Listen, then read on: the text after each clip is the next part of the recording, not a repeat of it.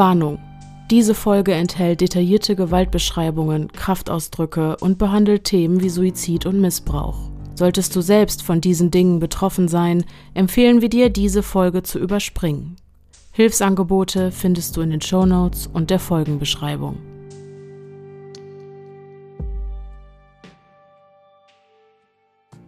Hallo und herzlich willkommen zurück zu einer neuen Folge des Podcasts Stimme im Kopf. Mein Name ist Denise. Mein Name ist Pia und, und wir, wir, sind die Stimmen, die ihr gerade im Kopf habt. Ihr habt dieses Mal wieder auf Instagram abgestimmt und zwar für den Mord in Serie. Ich hatte euch die Wahl zwischen einem Cold Case und einem Serienmord gelassen. Jetzt ist mir aber beim Skripten aufgefallen, dass es streng genommen gar kein Serienmord ist aber trotzdem ein Serientäter. Mhm. Und na, das ist natürlich ja. auch mies schon mal, ne? Ja. Also, ähm, wir reden selbstverständlich im Nachhinein noch viel darüber, über den Fall. Ihr habt eben auch schon die Triggerwarnung gehört, aber trotzdem an dieser Stelle möchte ich nochmal darauf aufmerksam machen, dass diese Folge wirklich nichts für schwache Nerven ist. Ich Absolut. möchte das nicht. ja, ähm, ich habe ja schon viel gelesen und recherchiert, aber also das ist nochmal eine Nummer härter als all das, was mir bisher begegnet ist. Deswegen seid auf jeden Fall gewarnt und genau. So, ihr habt einen Vorteil mir gegenüber. Ihr könnt ausmachen, ich nicht. Genau, ich, hab, ich warte schon auf dem, also wenn ihr gleich eine Tür knallen hört, dann ist Pia aus dem Raum gerannt. Genau. Oh boy. Das wird okay. schon. Das wird schon, hat sie gesagt. Genau, das wird schon. Wir stehen das zusammen durch. Ich musste da ja auch durch, dann schafft ihr das auch. Ja. Ja. Ja. Okay. okay. Bist du bereit oder? Ich bin bereit. Bereit, okay. wenn du es bist. Ich bin bereit. Okay. Dann lasst uns loslegen. Der Ozean. Unendliche Weiten und gewaltige Kräfte. Er lässt sich nicht bezwingen oder zähmen. Er ist vollkommen. Er ist frei. Die Meeresbrise hüllt die Haut in weißen feinen Staub und legt sich um den Körper wie ein Seidenschal. Wenn sie die klare Luft atmet und das Salz auf ihrer Zunge schmeckt, inhaliert sie die Freiheit. Nur in diesen Momenten kann sie sich voll und ganz von ihren Ketten lösen. In gewisser Weise beneidet sie den Mann, der sie monatelang geschlagen, vergewaltigt und gefoltert hatte. Er durfte in Frieden ruhen, während sie weiterkämpft. Es vergeht kein Tag, an dem sie nicht an diese Hölle auf Erden zurückdenkt. Physisch frei, doch im Geiste immer noch durch die schrecklichen Erinnerungen an den Mann gekettet, der ihr all das angetan hatte. Sie schaut auf den Boden, zu ihren Füßen liegt ein grüner, matter Stein. Meerglas. Eine Scherbe, die einst Teil von etwas Ganzem war, aus ihrem Gefüge gerissen und den stürmischen Meeren schutzlos ausgeliefert. Die Gezeiten gingen nicht spurlos an ihr vorbei, schubsten sie herum, glätteten und formten ihre rauen Kanten. Doch dieser grüne Stein hat all das überlebt hat das Schlimmste ausgehalten, was Mutter Natur ihm hätte antun können, und hat es trotzdem geschafft, den Strand zu erreichen. Das Leben geht weiter.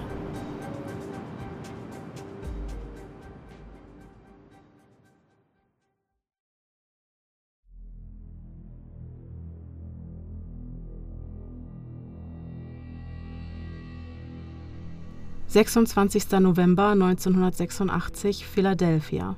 21 Uhr, der Abend vor Thanksgiving. Die 25-jährige Josefina Rivera schaltet den Fernseher aus, schlüpft in ihre engste Jeans und wirft sich die schwarze Lederjacke über die Schultern.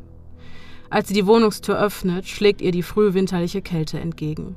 Mit zügigem Schritt durchquert sie die leeren und dunklen Gassen dieses zwielichtigen Viertels. Als sie die Front Street erreicht, bleibt sie auf dem Bürgersteig stehen und richtet ihren Blick auf die vor ihr liegende Straße. Hier geht Josephina anschaffen. Auch heute fehlt ihr nur noch das nötige Bargeld, um über die Feiertage zu kommen. Eine alte Gewohnheit aus Teenager-Tagen zwingt sie zu dieser Berufswahl. Crack rauchen. Nach einem schwierigen Start ins Leben war sie mit Beginn der Pubertät irgendwie auf die schiefe Bahn geraten. Doch damit ist jetzt Schluss. Schließlich muss sie dem Jugendamt beweisen, dass sie eine gute Mom ist, die dazu in der Lage ist, die Bedürfnisse ihrer Kinder über die eigenen zu stellen. Ricky, das jüngste von insgesamt drei Kindern, war vor nur wenigen Wochen mit Drogen in seinem Organismus zur Welt gekommen. Bis er von der Frühchenstation entlassen wird, muss das Jugendamt entscheiden, ob Josephina ihren Sohn mit nach Hause nehmen darf oder ob er wie ihre anderen Kinder auch in einer Pflegefamilie untergebracht werden muss. Der Termin für die Begutachtung der Wohnung wurde vom Gericht bereits festgelegt und die Kinderzimmer von Josephina liebevoll hergerichtet. Jetzt muss sie, bis die Kinderschutzbehörde an ihre Tür klopft, nur noch clean werden. Sie ist bereit für diesen neuen Lebensabschnitt. Sie kann Verantwortung übernehmen und will ihren Kindern endlich eine gute Mutter sein. Das Scheinwerferlicht eines hellbraunen Cadillacs, der in die Front Street einbiegt, reißt Josephina aus ihren Gedanken. Gott, bitte halt an, denkt sie und fröstelt. Josephina hat Glück. Der Wagen hält. Als sich das Fenster der Beifahrerseite öffnet, blickt sie in ein paar helle, sehr durchdringende blaue Augen so blass und durchschimmernd, dass sie das Gefühl hat, direkt durch sie hindurch in den Schädel des Mannes sehen zu können. Doch geben diese klaren Augen keinesfalls Aufschluss darüber, was im Inneren dieses Kopfes vor sich geht. Nein, ganz im Gegenteil. Ein Blick so eindringlich, dass man das Gefühl bekommt, er würde die eigene Seele lesen können wie ein offenes Buch. Dieser Mann hat Josephina fest in seinem starren Blick. Aber abgesehen von diesen Augen gibt es absolut nichts Ungewöhnliches an diesem Mann, der so in etwa Ende 30 oder Anfang 40 sein muss. Ein gewöhnliches Gesicht mit gerader Nase, kantigem Kiefer, lockigem braunem Haar und Dreitagebart. Dazu ein großer schlanker Körper, der in hochwertige Kleidung gehüllt ist. Gehst du anschaffen? lauten die ersten drei Worte, mit denen der Mann das Gespräch eröffnet. Josephina nickt. Ich will ein bisschen Spaß haben, kommst du mit zu mir? In ihrem Berufsalltag als Sexarbeiterin hat Josephina nicht viele Regeln. Doch niemals mit zu einem Freier nach Hause zu gehen, ist eine davon. Als der Mann weiter argumentiert, dass er mit seinen 1,80 Meter etwas zu groß ist, um im Auto rummachen zu können, hält die junge Frau einen Moment inne und lässt ihren Blick durch den Innenraum des Wagens schweifen. Es stimmt, was er sagt. Er hat tatsächlich sehr lange Beine. Ein teures Auto mit Ledersitzen. Es riecht sauber und frisch. Na komm schon, wir sind in einer Viertelstunde fertig und dann setze ich dich wieder hier ab. Überredet. Für 50 Dollar steigt Josephina zu dem Fremden in den Wagen. Hast du Kinder? fragt der Mann, als sich der Wagen in Bewegung setzt. Ja klar, deshalb kann ich auch nicht lange wegbleiben. Die Babysitterin passt bei mir zu Hause auf die Kinder auf. Wenn ich zu spät komme, flippt sie aus. Eine Lüge. Doch will Josephina gleich klarstellen, dass sie auf keinen Fall länger als nötig bei ihm bleiben würde. Während der Cadillac über die dunklen, leeren Straßen rast, stellen sich die beiden einander vor. Ich bin Nicole, lügt Josephina weiter. Ihr alter Ego für den beruflichen Kontext. Der Mann mit dem durchbohrenden Blick heißt Gary. Nach etwa 15 Minuten biegen sie auf einen mit Maschendrahtzaun eingezäunten Hof, in dessen Mitte sich ein stattliches Haus mit Veranda befindet. 3520 North Marshall Street. Hier war Gary also zu Hause. Keine gute Gegend. Josephina kennt dieses Viertel gut. Hier wird mit Drogen gedealt und hin und wieder auch aufeinander geschossen. Doch Garys Haus an sich scheint, genau wie er selbst, ganz normal zu sein. Das denkt Josephina zumindest, bis sie bemerkt, dass die Wände nicht von Tapeten, sondern von Dollarscheinen geziert werden. Warum tut man sowas? Immerhin scheint er zahlungsfähig zu sein.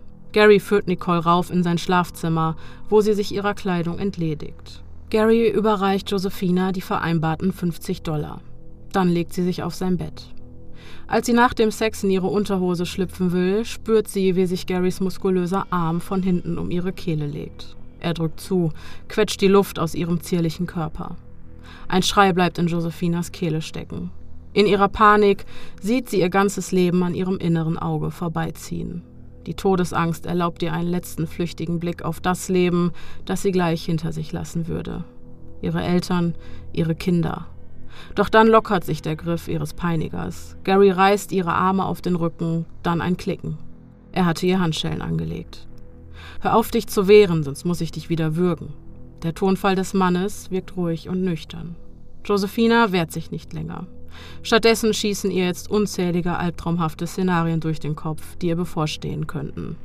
Nackt und in Handschellen führt Gary die junge Frau die Treppen hinunter ins Wohnzimmer, durch das Esszimmer und weiter durch eine Tür, hinter der sich weitere Stufen verbergen, die in einen Keller führen. Unsanft stößt Gary das Mädchen die Treppe hinunter.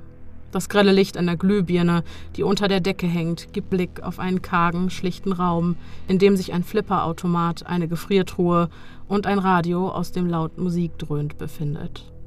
Dann sieht Josephina ein Loch, das Gary vor ihrer Ankunft inmitten dieser ganzen Normalität in den Boden gegraben haben musste. Ihr Herz schlägt ihr bis zum Hals. Die in ihr aufsteigende Panik breitet sich in heftigen Schüben in ihrem ganzen Körper aus. Dieses Loch vor ihren Füßen. Ist das ihr Grab? Josephina schnappt nach Luft, während Gary mit einer Seelenruhe dicke Metallringe, nein, das sind Auspuffschellen, um ihre Knöchel legt. Die Schraube des Schließmechanismus versiegelt er mit einigen Tropfen Sekundenkleber, den er anschließend mit einem Föhn trocknet. Gary geht methodisch und sorgfältig vor. Er weiß genau, was er tut. Jetzt verbindet er Josephinas Fußfesseln mit einer langen Kette, die er mit einem Vorhängeschloss an einem Abwasserrohr befestigt. Schließlich befreit er sie von den Handschellen. Dann stößt er sie in das Loch. Josephina ist sehr schlank, doch mit ihren 1,70 Meter immer noch zu groß für diese winzige Grube. Immer wieder packt Gary ihren Pferdeschwanz und zieht ihren Kopf an den Haaren nach unten, presst ihr Gesicht gegen kalte, feuchte Erde. Die Last ihres Oberkörpers ruht schwer auf ihren Beinen, die sie unter sich gefaltet hat. Ihr Kinn liegt auf den Knien. Den rechten Arm hat sie um ihren Kopf geschlungen, während der linke seitlich eingeklemmt wird. Dass dieses Loch zu klein für seine Zwecke ist, scheint Gary nicht zu stören. Er macht unbeirrt weiter, macht sich nicht einmal die Mühe, Josephina zu sagen, sie soll still sein. Die Musik aus dem Radio ist ohnehin so laut, dass sie die Schmerzensschreie dieser verzweifelten Frau einfach übertönt. Jetzt legt Gary eine schwere Holzplatte auf den Boden und Josephina muss voller Entsetzen dabei zusehen, wie er sie Zentimeter für Zentimeter über das Loch schiebt. Die modrige Erde, die sie umgibt, verblasst. Jetzt ist da nur noch Dunkelheit und Kälte. Nichts als Schwärze. Das Letzte, was Josephina wahrnimmt, ist das Geräusch schwerer Schritte auf den Stufen vom Keller hoch ins Erdgeschoss. Dieser raffinierte Mistkerl musste die Platten irgendwie beschwert haben. Denn egal wie sehr sie sich dagegen stemmt, sie bewegt sich kein Millimeter. Eintausend Gedanken schießen ihr durch den Kopf. Was wird jetzt aus mir? Was, wenn er mich hier liegen lässt, wenn ich hier verrotte? Was, wenn mir die Luft ausgeht? Die nächsten Minuten oder Stunden, wer weiß das schon, schreit und brüllt sich Josephina die Seele aus dem Leib, bis ihre Gliedmaße langsam taub werden und die Kälte durch ihre Knochen dringt. Das erste, das Josephina bewusst wahrnimmt, ist Musik. Caught Up in a Rapture trällert Anita Bakers Stimme aus dem Radio. In ihrem ausgetrockneten Mund der Geschmack von Eisen, der Verstand vernebelt. Der Boden hatte Josephina vollkommen verschluckt. Er war unter ihr, über ihr, um sie herum, von allen Seiten nichts als Dunkelheit und Erde, lebendig begraben. Heute ist Thanksgiving, Genau ein Tag, nachdem dieser kranke Typ sie verschleppt und in diese Grube gesteckt hatte. Die Radiomoderatoren erinnern sie stündlich daran, wie lange sie hier unten schon festsitzt. Guten Morgen und ein fröhliches Thanksgiving Philadelphia. Ihr hört hier die neuesten Hits. Es ist 6 Uhr morgens. Guten Morgen und ein fröhliches Thanksgiving Philadelphia. Ihr hört hier die neuesten Hits. Es ist 7 Uhr morgens. Guten Morgen und ein fröhliches Thanksgiving Philadelphia. Ihr hört hier die neuesten Hits. Es ist 21 Uhr. Ein ganzer Tag war vergangen, seit Gary Josephina in Handschellen hier runtergeführt hat. Während sie zusammengerollt in diesem Grab, nein, in diesem Loch liegt, denn sie weigert sich, ihr Leben an diesem gottverlassenen Ort zu lassen, zwingt der Mangel an äußeren Eindrücken sie dazu, all die schlechten Entscheidungen, die sie im Laufe ihres Lebens traf, und all die dummen Risiken, die sie eingegangen war, Revue passieren zu lassen.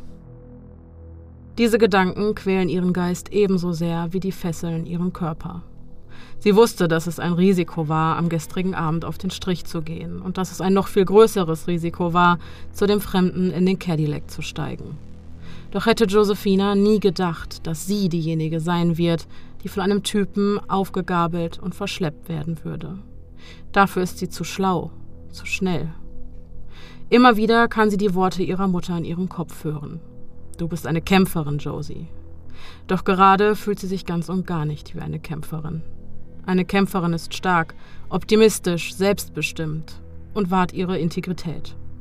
Zum ersten Mal in ihrem Leben fühlt sie sich schwach, hoffnungslos, ohnmächtig und hilflos. Da sie nicht weiß, was sie sonst tun soll, schreit und brüllt sie noch immer. Wenn ihre Stimme vor Schmerz bricht und keine weiteren Laute mehr zulässt, hämmert sie mit aller Kraft gegen die Holzplatte über ihrem Kopf, in der Hoffnung, irgendjemand möge sie hören, hier runterkommen und sie retten. Das Geräusch trampelnder Füße, die eine Holztreppe hinunterlaufen, lässt sie innehalten. Er ist hier. Kurze Zeit später setzt sich die Holzplatte mit einem knirschenden Geräusch in Bewegung und das Erdloch wird von grellem künstlichen Licht durchflutet. Als Josephina ihre geblendeten Augen vorsichtig öffnet, bäumt sich Garys riesige Gestalt bedrohlich über ihr auf, in seiner rechten Hand ein Schlagstock. Ehe sie realisiert, was ihr bevorsteht, zerrt der Mann sie an den Haaren aus dem Loch, holt aus und schlägt mit voller Wucht zu. Immer wieder schießt der Schläger durch die Luft auf ihren entkräfteten Körper zu. Josephina ist vor Schmerzen wie gelähmt. Gary hingegen wiederholt völlig emotionslos, ja beinahe mechanisch, immer wieder die Worte Halt den Mund. Es dauert einen Augenblick, bis sich Josephinas Verstand wieder einschaltet und ihr suggeriert, dass sie aufhören kann zu schreien. Sie muss nicht nach Hilfe rufen. Das würde sie ohnehin niemand hören. In dem Moment, in dem sie aufhört zu schreien, hört Gary auf, sie zu schlagen. Josephina verharrt weiter in ihrer Position, die Arme schützend über ihren Kopf gelegt. Die Sekunden vergehen und es quält sie die Frage, was Gary als nächstes tun wird. Würde er sie jetzt töten? Schließlich gibt sie ihre Deckung auf, um einen vorsichtigen Blick zu riskieren. Gary scheint davon überzeugt zu sein, dass das Mädchen bei der nächsten Gelegenheit nicht gleich wieder anfangen wird zu schreien. Er zwingt sie, zurück in das Loch zu kriechen, dann verlässt er den Keller. Doch es dauert keine 30 Minuten, bis er sie ein weiteres Mal an den Haaren aus der Grube zerrt. In seiner ihr entgegengestreckten Hand hält er einen Becher Wasser, Balsam für ihre ausgetrocknete Kehle. Während sie trinkt, sieht sie sich abermals im Kellerraum um. Gary hatte eine Luftmatratze hier runtergeschafft, doch tat er dies nicht mit der Intention, der Entführten mehr Komfort zu bieten. Ganz im Gegenteil.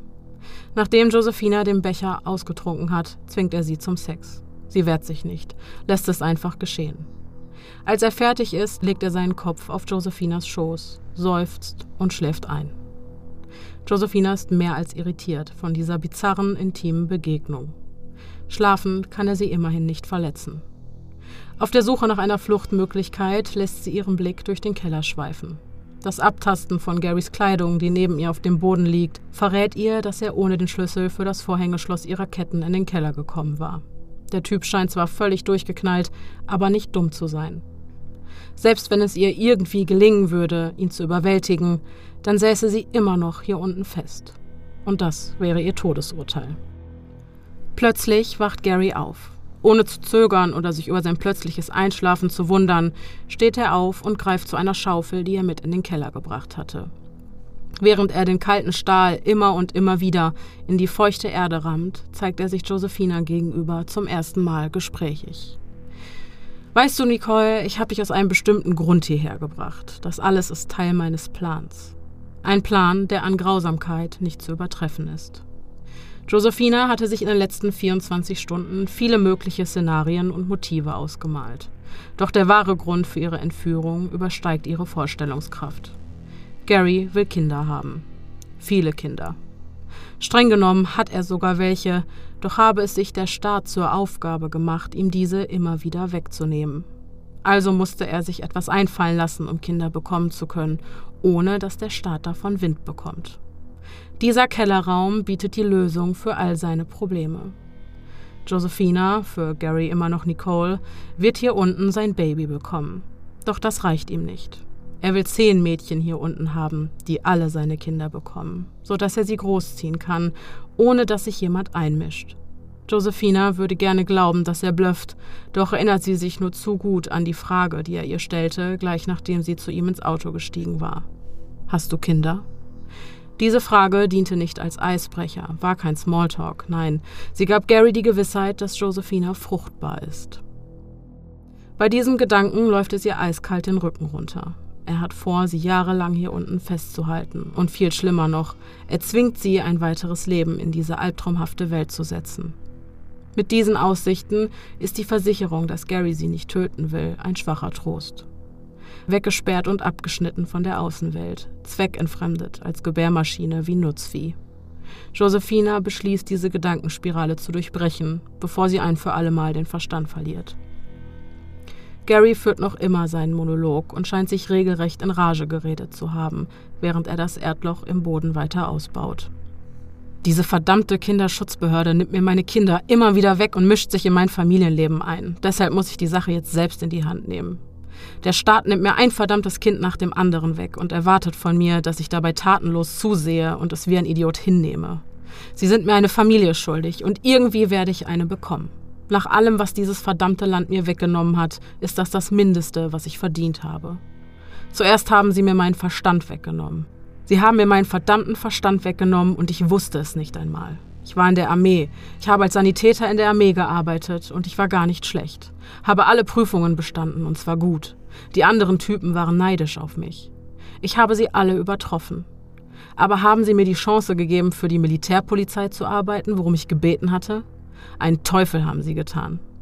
Haben mich als Krankenpfleger nach Deutschland geschickt und dort wurde ich krank. Ich habe diese Magenschmerzen bekommen, Schwindelanfälle, Kopfschmerzen und so. Ich bin zu den Militärärzten gegangen und die haben mir gesagt, es sei Gastroenteritis. Sie haben mir einen Haufen Medikamente gegeben. Ich fing an Zeug zu sehen, verstehst du, Visionen und so. Ich war ungefähr drei Tage völlig weggetreten und als ich wieder bei Bewusstsein war, hatten sie mir schon ein paar starke Beruhigungsmittel verabreicht. Ich nehme an, die haben diese ganzen bewusstseinsverändernden Medikamente an mir getestet. Hast du schon mal von LSD gehört? Josephina nickt.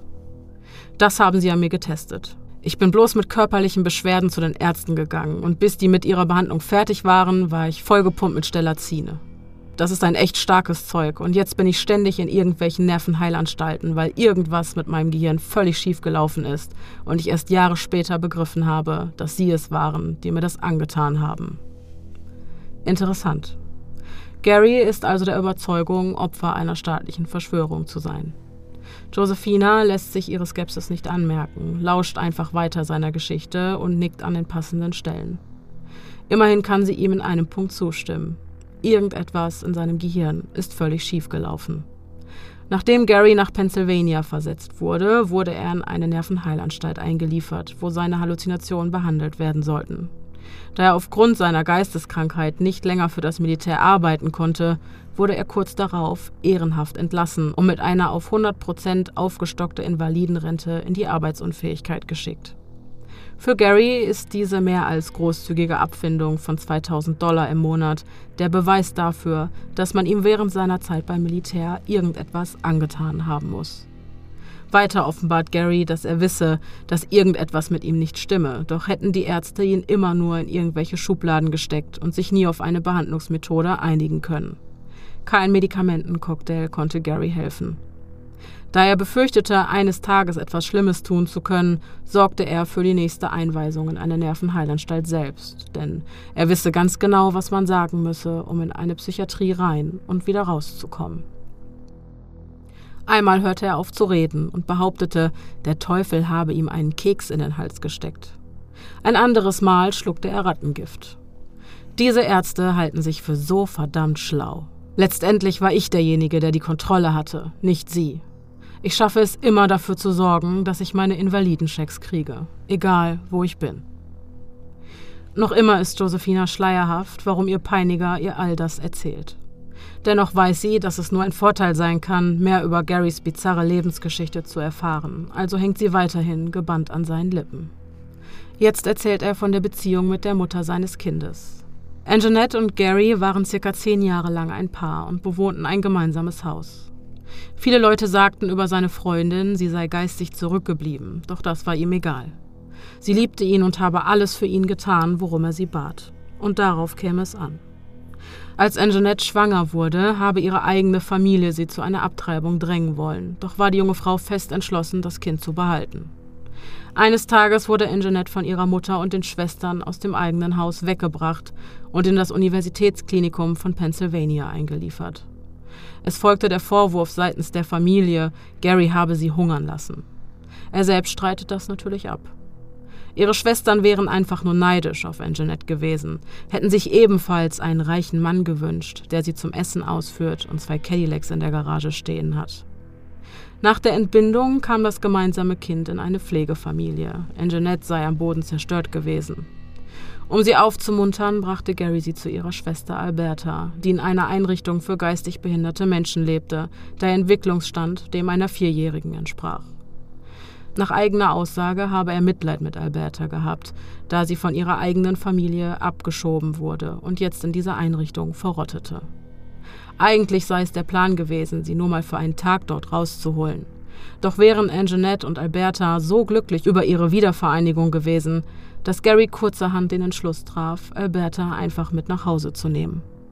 Es hätte ihm das Herz gebrochen, die beiden Schwestern wieder voneinander zu trennen. Es kam, wie es kommen musste. Die Einrichtung unterrichtete die Familie der Mädchen von Albertas Verschwinden. Als sie in Garys Haus stürmten und es durchsuchten, fanden sie das Mädchen eingepfercht in einer Vorratskammer im Keller. Natürlich nur, weil Anjanette Gary angefleht hatte, ihre Schwester zu verstecken. Als Josephina das hört, ahnt sie Böses. Offensichtlich hatte Gary am gestrigen Tag nicht zum ersten Mal eine Frau entführt. Doch es kommt noch schlimmer. Albertas Familie erhebt Anklage gegen Gary wegen der Entführung und des Missbrauchs einer schutzbefohlenen Person, der Freiheitsberaubung und der Anwendung abnormaler Sexpraktiken. Da Alberta aufgrund ihrer Behinderung keine Zeugenaussage machen kann, werden die Anklagen in den Punkten Entführung, Vergewaltigung und Freiheitsberaubung fallen gelassen, da nicht genügend Beweise gefunden werden konnten. Stattdessen wurde Gary wegen des Einmischens in die Verwahrung einer eingewiesenen Person zu drei bis sieben Jahren Haft verurteilt. Doch Gary wäre nicht Gary, wenn er sich mit dieser Strafe abgefunden hätte. Schließlich wisse er ja, wie man das System beherrscht. Anstatt seine Strafe abzusitzen, macht er die nächsten vier Jahre einen auf verrückt und lässt sich von Klinik zu Klinik schicken. Für ihn sei das alles nichts weiter als ein witziges kleines Spiel gewesen, ergänzt er noch. Nach seiner Entlassung konnte er Anjanette und sein Kind nicht mehr ausfindig machen, womit sich der Traum von der eigenen Familie vorerst ausgeträumt hatte. Nur finanziell lief es in dieser Zeit gut für Gary. Er war an die Börse gegangen und hatte eine nicht unerhebliche Menge Gewinn gemacht. Es dauerte nicht lange, bis eine weitere Frau ein Kind von ihm erwartete, doch ließ sie ihn kurzerhand sitzen und machte sich mit dem gemeinsamen Sohn aus dem Staub. Der Verlust seines zweiten Kindes brachte Gary schließlich zu der Erkenntnis, dass er einen anderen Plan brauchte. Über eine Heiratsvermittlung für asiatische Frauen lernte er Betty kennen. Nach einer zweijährigen Fernbeziehung mit regelmäßigem Briefkontakt machte er der jungen Philippinerin einen Antrag, woraufhin sie zu ihm in die USA zog. Kurz darauf wurde auch Betty schwanger. Doch obwohl Gary angeblich alles für sie tat, zeigte sie nicht den von ihm gewünschten Gehorsam. Noch während der Schwangerschaft verließ sie Gary und zog zurück auf die Philippinen. Seither belästigte sie ihn nur noch mit den Forderungen von Unterhaltszahlungen für das gemeinsame Kind über das Gericht, doch das könne sie sich abschminken. Josephina beginnt allmählich zu verstehen. Aufgrund der schlimmen Dinge, die er durchgemacht hatte, hatte Gary das Gefühl, die Welt sei ihm etwas schuldig. Er sieht sich im Recht. Doch mit seinen nun folgenden Worten erstickt er den Anflug von Josephinas Verständnis im Keim. Eines Tages werde ich mit euch allen aufs Land ziehen, ein großes Haus mit viel Land kaufen, weit weg von anderen Leuten, damit ich meine Kommune mit Kindern in Frieden großziehen kann. Dann können die Kinder draußen herumlaufen und spielen. Kinder sollten draußen sein, an der frischen Luft. Am liebsten hätte Josephina ihn angeschrien und ihm an den Kopf geworfen, dass er nicht ganz bei Trost ist. Diesem Mann fehlt es über alle Maße an gesundem Menschenverstand. Doch zwischen den Zeilen, neben dem Wahn und der Selbstbeweihräucherung, erkennt Josephina noch etwas anderes. Eine weitere Information über Gary, die er ihr verschwiegen hatte. Du bist einsam, stimmt's? ergreift sie erstmals das Wort. Gary hält für einen Moment inne. Eigentlich sind mir Mädchen lieber, die nicht allzu schlau sind, weißt du? Damit sie nicht die ganze Zeit herumnörgeln und meckern. Vielleicht habe ich mit dir einen Fehler gemacht. Du bist nicht dumm. Mit diesen Worten wendet sich Gary ab und geht nach oben. Er geht nach oben, ohne Josephina wieder in das Loch zu stecken oder ihr Handschellen anzulegen. Die nächsten Tage sind hart. Josephina bekommt nichts zu essen und so gut wie kein Wasser. Seit dem Gespräch mit Gary, in dem er ihr seinen Plan offenbarte, hat sie alle Hoffnung aufgegeben. Ihr Körper ist schwach und entkräftet. Das grelle Licht der Glühbirne an der Decke quält ihre Augen.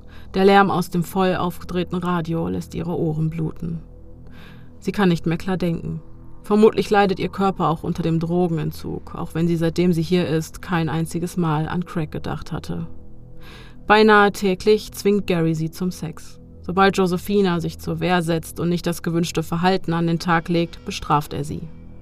Erst indem er auf sie einprügelt, dann indem er sie wieder in das Loch sperrt. Einen Meter unter der Erde verliert sie jedes Zeitgefühl. Jedes Mal, wenn sie im oberen Stockwerk die Haustür ins Schloss fallen hört, gefolgt vom aufheulenden Motor des Cadillacs, überkommt sie die blanke Panik. Was, wenn er nicht zurückkommt? Wenn er einen Unfall hat? Dann würde sie in diesem Verlies elendig verrotten. Immer häufiger plagt sie die Frage, ob sie jemals lebend aus diesem Keller herauskommen würde. Doch irgendwann fällt sie in einen unruhigen Schlaf. Die Schreie eines Mädchens lassen Josephina hochschrecken. Schritte hinter verschlossener Tür auf der Kellertreppe. Das bitterliche Weinen und Schluchzen einer Frau kommt näher. Dann das Poltern einer Männerstimme. Sandra, du sollst den Mund halten. Du kennst mich doch. Du weißt doch, dass ich dir nicht wehtun werde. Jetzt halt einfach den Mund. Warum weinst du denn? Es ist Gary, der offenbar einen weiteren Schritt für die Umsetzung seines geisteskranken Plans in die Wege geleitet hatte. Mission Baby Farm hatte begonnen. Die Schritte sind jetzt genau über Josephina. Mit einem lauten Knirschen bewegt sich die Holzplatte zur Seite und das grelle Licht durchflutet die Dunkelheit. Gary packt Josephina am Arm und zieht sie aus dem Loch, während er mit dem anderen Arm ein nacktes, mit Handschellen gefesseltes, hemmungslos schluchzendes und zitterndes Mädchen festhält. Sandra, Nicole, Nicole, das ist Sandra. Als würde er zwei Fremde bei einer Dinnerparty einander vorstellen. Ich weiß auch nicht, warum Sandra hier weint. Ich kenne sie. Sie war schon oft bei mir zu Hause. Sie weiß, dass ich ihr nicht wehtun werde, ergänzt Gary. Es folgt die bereits bekannte Prozedur. Auspuffschellen als Fußfesseln, die Schrauben mit Sekundenkleber befestigen und Ketten anlegen. Anschließend steckt er die Mädchen zusammen in das Erdloch, schiebt die Platte über die Öffnung, beschwert sie mit Sandsäcken und geht wieder nach oben. Josephina versucht das aufgelöste Mädchen in ein Gespräch zu verwickeln, was sie tatsächlich etwas zu beruhigen scheint.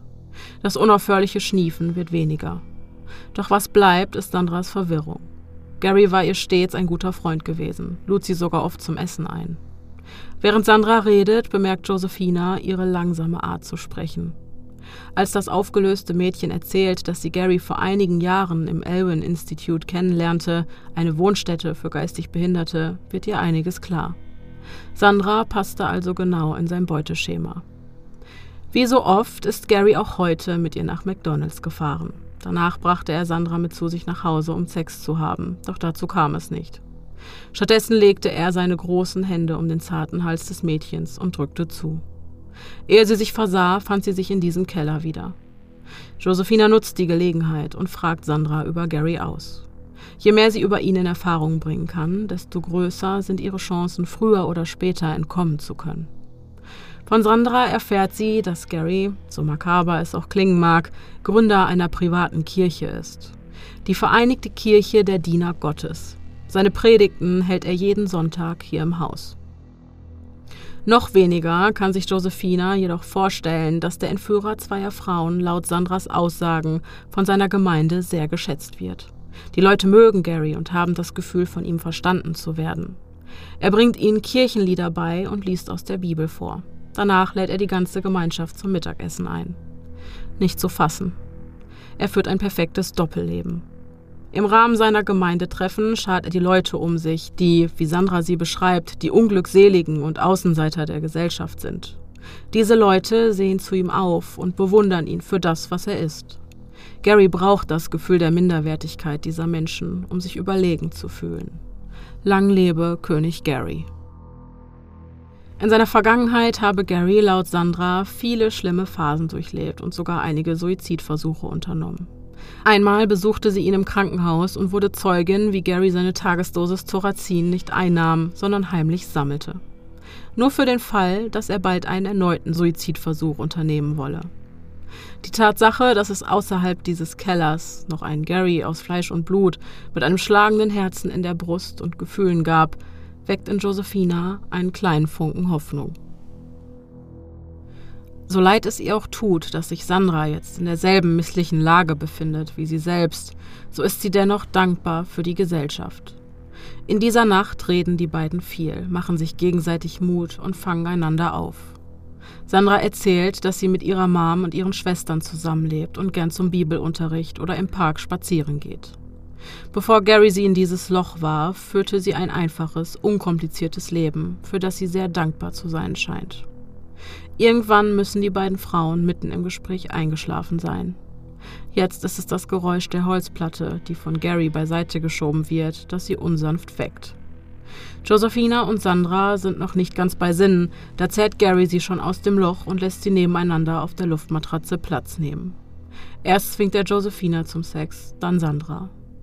Um das zu ertragen, muss der Geist für einen Moment den Körper verlassen, ausblenden, was da gerade mit der fleischlichen Hülle passiert. Doch auch für Gary scheint der Akt kein Vergnügen zu sein. Sein Vorgehen ist mechanisch, eine leidenschaftslose Routinearbeit, die nun mal getan werden muss, um seine Vision von der Babyfarm zu verwirklichen.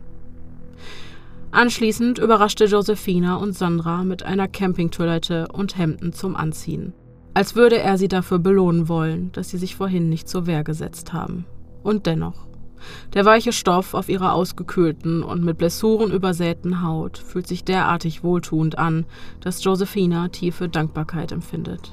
Warum, versteht sie selbst nicht. Von nun an schleicht sich langsam eine bizarre Routine in das Leben jenseits der Normalität ein. Jeden Morgen bringt Gary seinen Gefangenen ein paar Scheiben Brot und etwas Wasser. Nach dem Essen zwingt er sie zum Sex und dann macht er sich an die Arbeit. Während Sandra und Josephina im Keller herumsitzen, hebt Gary weiter das Loch aus. Dabei beobachtet Josephina ihren Entführer genau. Mittlerweile erkennt sie an der Art und Weise, wie er sich bewegt, ob er seine Medikamente eingenommen hat oder nicht. An den Tagen, an denen Garys eindringlicher Blick hektisch umherhuscht und er irgendwie nervös wirkt, bekommt Josephina kein Auge zu. Sie sind diesem Verrückten vollkommen ausgeliefert.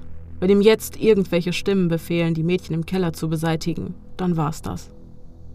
Am Abend vor dem Zubettgehen bringt Gary ein weiteres Mal zwei Scheiben Brot und gesüßten Tee in den Keller. Die meiste Zeit dürfen Sandra und Josephina außerhalb des Erdlochs verbringen, doch sollte Gary das Haus verlassen müssen, zwingt er sie zurück in die Dunkelheit. Und da war sie wieder. Die Angst, dass er vielleicht nicht mehr zurückkommen würde. Dass Gary ein Nein nicht akzeptiert, mussten die Mädchen mittlerweile beide auf äußerst schmerzhafte Art und Weise lernen. Das bedeutet, dass sie ihr Bestes geben, es ihm recht zu machen. Dazu gehört auch, ihn bei Laune zu halten und ihn glauben zu lassen, dass sein Plan aufgehen wird. Denn sollte er zu dem Entschluss kommen, dass sein Vorhaben scheitert, hätte er keine Verwendung mehr für Josephina und Sandra. Und das würde sie das Leben kosten. Ein paar Tage nach Sandras Ankunft hören sie, während Gary das Loch weiter aushebt, wie jemand im oberen Stockwerk gegen die Haustür hämmert. Minutenlang. Doch Gary lässt sich davon nicht beirren. Erst als der aufdringliche Besucher nach 20 Minuten noch immer keine Ruhe gibt, gibt sich Gary mit einem genervten Seufzen geschlagen. Er schmeißt die Schaufel in die Ecke und geht die Kellertreppe rauf. Da das Radio noch immer auf voller Lautstärke vor sich hindröhnt, können Josephina und Sandra nicht verstehen, was da oben vor sich geht. Wenn sie doch nur ahnen könnten, dass gerade in diesem Augenblick Sandras Schwester Tess und ihre beiden Cousinen nur wenige Meter von ihnen entfernt vor der Tür des Hauses an der North Marshall Street stehen und sich darüber wundern, dass niemand öffnet. Sandras Angehörige wissen von ihrer Freundschaft zu Gary. Als sie nicht wie vereinbart nach Hause zurückkehrte, machten sie sich augenblicklich auf die Suche nach Sandra und meldeten sie bei der Polizei vermisst.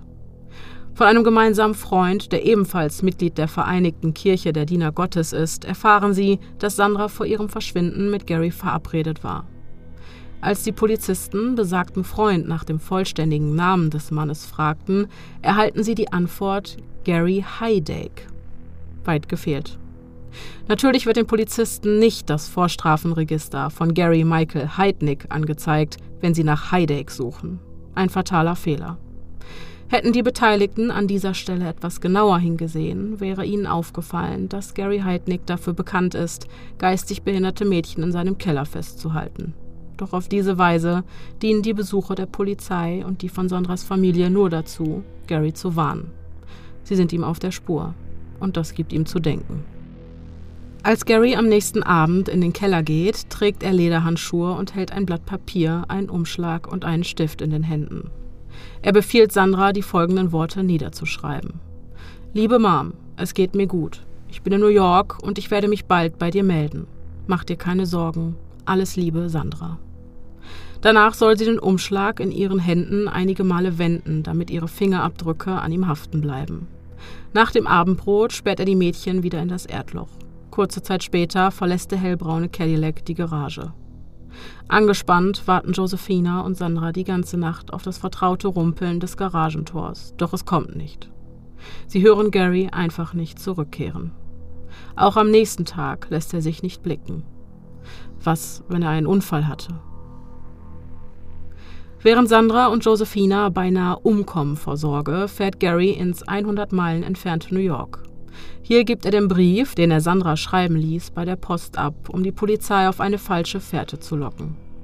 Als Sandras Angehörige das Schreiben wenig später der Polizei vorlegen, wird die Suche nach der Vermissten umgehend eingestellt. Die lästige Familie seiner Gefangenen wird ihm fürs Erste also nicht mehr in die Quere kommen.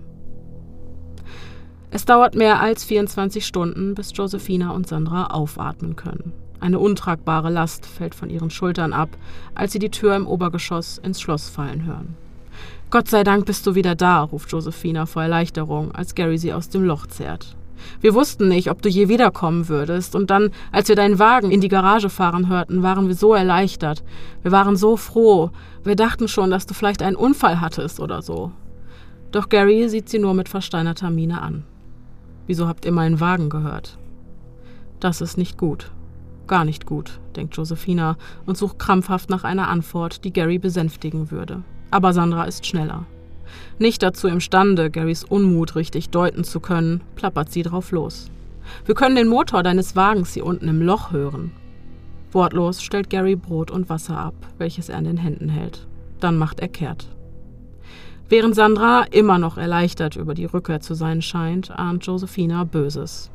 Es dauert nicht lange, bis Gary mit einer Handvoll Schraubenzieher zurückkehrt. Als er sich Sandra schnappt und ihren Kopf seitlich zu Boden drückt, bekommt Josephina einen Kloß im Hals. Fang bloß nicht an zu schreien, wenn ich das mache, warnt Gary und setzt sich rittlings auf das zitternde Mädchen. Josephina hält den Atem an. Was hat er vor? Er wird doch nicht. Oh doch, er wird. Gary richtet die Spitze des Schraubenziehers auf Sandras Ohr. Dann drückt er zu. Immer tiefer, immer fester. Sandras Schreie zerreißen die modrige Luft und auch Gary schreit. Hör auf, hör auf zu schreien! Dann erklärt er, dass er doch ausgebildeter Krankenpfleger sei und wisse, was er tue, als würde er ihr ein Pflaster auf das aufgeschlagene Knie kleben. Langsam dreht Gary den Kopf des leise wimmernden Mädchens, um die Folter auf der anderen Seite zu wiederholen. Als er von ihr ablässt, rinnt Blut aus beiden Ohren. Sichtlich zufrieden mit seinem Werk, lehnt Gary sich für einen kurzen Moment gelassen zurück, bevor er sich Josephina zuwendet. Als der Schmerz durch ihren Schädel schießt, ist er so überwältigend, dass sie befürchten muss, das Bewusstsein zu verlieren, während Gary das Werkzeug immer fester nach unten drückt, um es dann präzise und langsam zu drehen. Ihr Flehen überhört er einfach, er zeigt keine Gnade, nur pure Entschlossenheit. Erst als ein heißer Blutschwall über Josephinas Ohrläppchen rinnt, scheint er zufrieden. Ihr solltet besser aufpassen, dass sie sauber bleiben. Wenn sie sich infizieren, kann ich euch nicht helfen. Niemand wird ins Krankenhaus kommen, das steht fest. Garys Stimme klingt jetzt, als würde sie aus weiter Ferne kommen oder als läge der eigene Kopf unter Wasser. Als Gary den Keller verlässt, liegen sich Sandra und Josephina weinend in den Armen. In dieser Position verharren sie die ganze Nacht. Nach diesem Vorfall schleicht sich abermals diese bizarre Routine ein, bestehend aus Wasser, Brot, Vergewaltigung und Ohrenschmerzen. Die Frauen versuchen, Garys Regeln zu befolgen, ihn bei Laune zu halten und ihn im ausreichenden Maße zu bewundern. Sollte das gezeigte Verhalten nicht seiner Zufriedenheit entsprechen, greift er zum Schlagstock oder steckt die Querulantin zurück in das Erdloch. Zum Glück wissen Josephina und Sandra nach fast einem Monat, wie sie sich zu verhalten haben, um Gary milde zu stimmen. Die Abstände zwischen den Bestrafungen werden länger, und eines Tages erlaubt der Entführer seinen Gefangenen ein heißes Bad in der Wanne im ersten Obergeschoss. Das erste Mal seit vier Wochen empfinden Josephina und Sandra richtige Wärme. Kurz vor Weihnachten erkundigt sich Gary nach dem Zyklus der beiden Frauen. Mit Schrecken muss Josephina feststellen, dass sie bereits überfällig ist. Als sie ihm das mitteilt, zeichnet sich erstmals ein Lächeln auf Garys Lippen ab. Dann scheint mein Plan ja aufzugehen, sagt er und schaufelt vergnügt summend weiter am Loch. Zwei Tage später steht Gary mit einem weiteren Mädchen vor Josephina und Sandra im Keller. Nackt und weinend, mit den Händen in Handschellen auf dem Rücken, steht sie da. Dabei scheint Gary ihr heftiges Schluchzen nicht einmal zu bemerken. Während er dem Mädchen die Fußfesseln anlegt, brabbelt er fröhlich vor sich hin, bis er den Keller wieder verlässt. Es dauert einige Stunden, bis es Josephina und Sandra gelingt, das Mädchen zu beruhigen, doch dann erzählt sie ihnen ihre Geschichte. Lisa ist 19 Jahre alt und war auf dem Weg zu einer Freundin, als sie sah, wie Garys Cadillac langsam die Lay Avenue hinunterfuhr. Er winkte ihr zu und sie winkte zurück. Dann hielt er neben ihr an, fragte, ob sie anschaffen gehen würde. Lisa verneinte, doch bot Gary ihr stattdessen an, sie mitzunehmen. Schwer begeistert vom Cadillac stieg sie zu ihm in den Wagen. Zuerst fuhr Gary sie, wie vereinbart, zu ihrer Freundin. Dann lud er sie zum Essen ein und fragte nach einer Weile, ob sie ihn am nächsten Tag nach Atlantic City begleiten würde. Lisa entgegnet, dass sie für einen Kurzurlaub doch gar nichts zum Anziehen dabei habe. Da zückte er einen 50-Dollar-Schein. Die beiden gingen los und kauften ein paar Jeans und zwei Tops für Lisa. Anschließend nahm Gary die 19-Jährige mit zu sich nach Hause und der Rest ist Geschichte.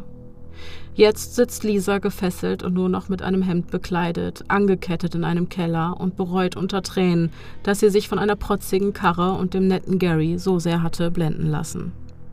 Josephina und Sandra finden Lisa auf Anhieb sympathisch. Sie hat ein überaus freundliches Wesen und die Fähigkeit, sich überraschend gut an diese unliebsame Situation anzupassen. Außerdem scheint sie schnell zu begreifen, wie sie mit Gary reden muss, um ihn nicht zu verärgern. Weihnachten rückt näher. Da liegt es nahe, dass die drei Mädchen viel über ihre Familien sprechen. In Erinnerung zu schwelgen und über die Menschen zu reden, die man am meisten liebt, macht diese Tortur ertragbarer. Auch Gary scheint die Gesellschaft der Mädchen mittlerweile wirklich zu genießen. Immer häufiger kommt er in den Keller, einfach nur um seine Zeit hier zu verbringen. Wenn er redet, setzen die Mädchen ein Lächeln auf und bestätigen seine Worte, indem sie in regelmäßigen Abständen zustimmend nicken. Auf diese Weise bekommt Gary, was er will und bleibt umgänglich. Da Josephina schon am längsten bei ihm ist, hat sie auch die meisten Rechte.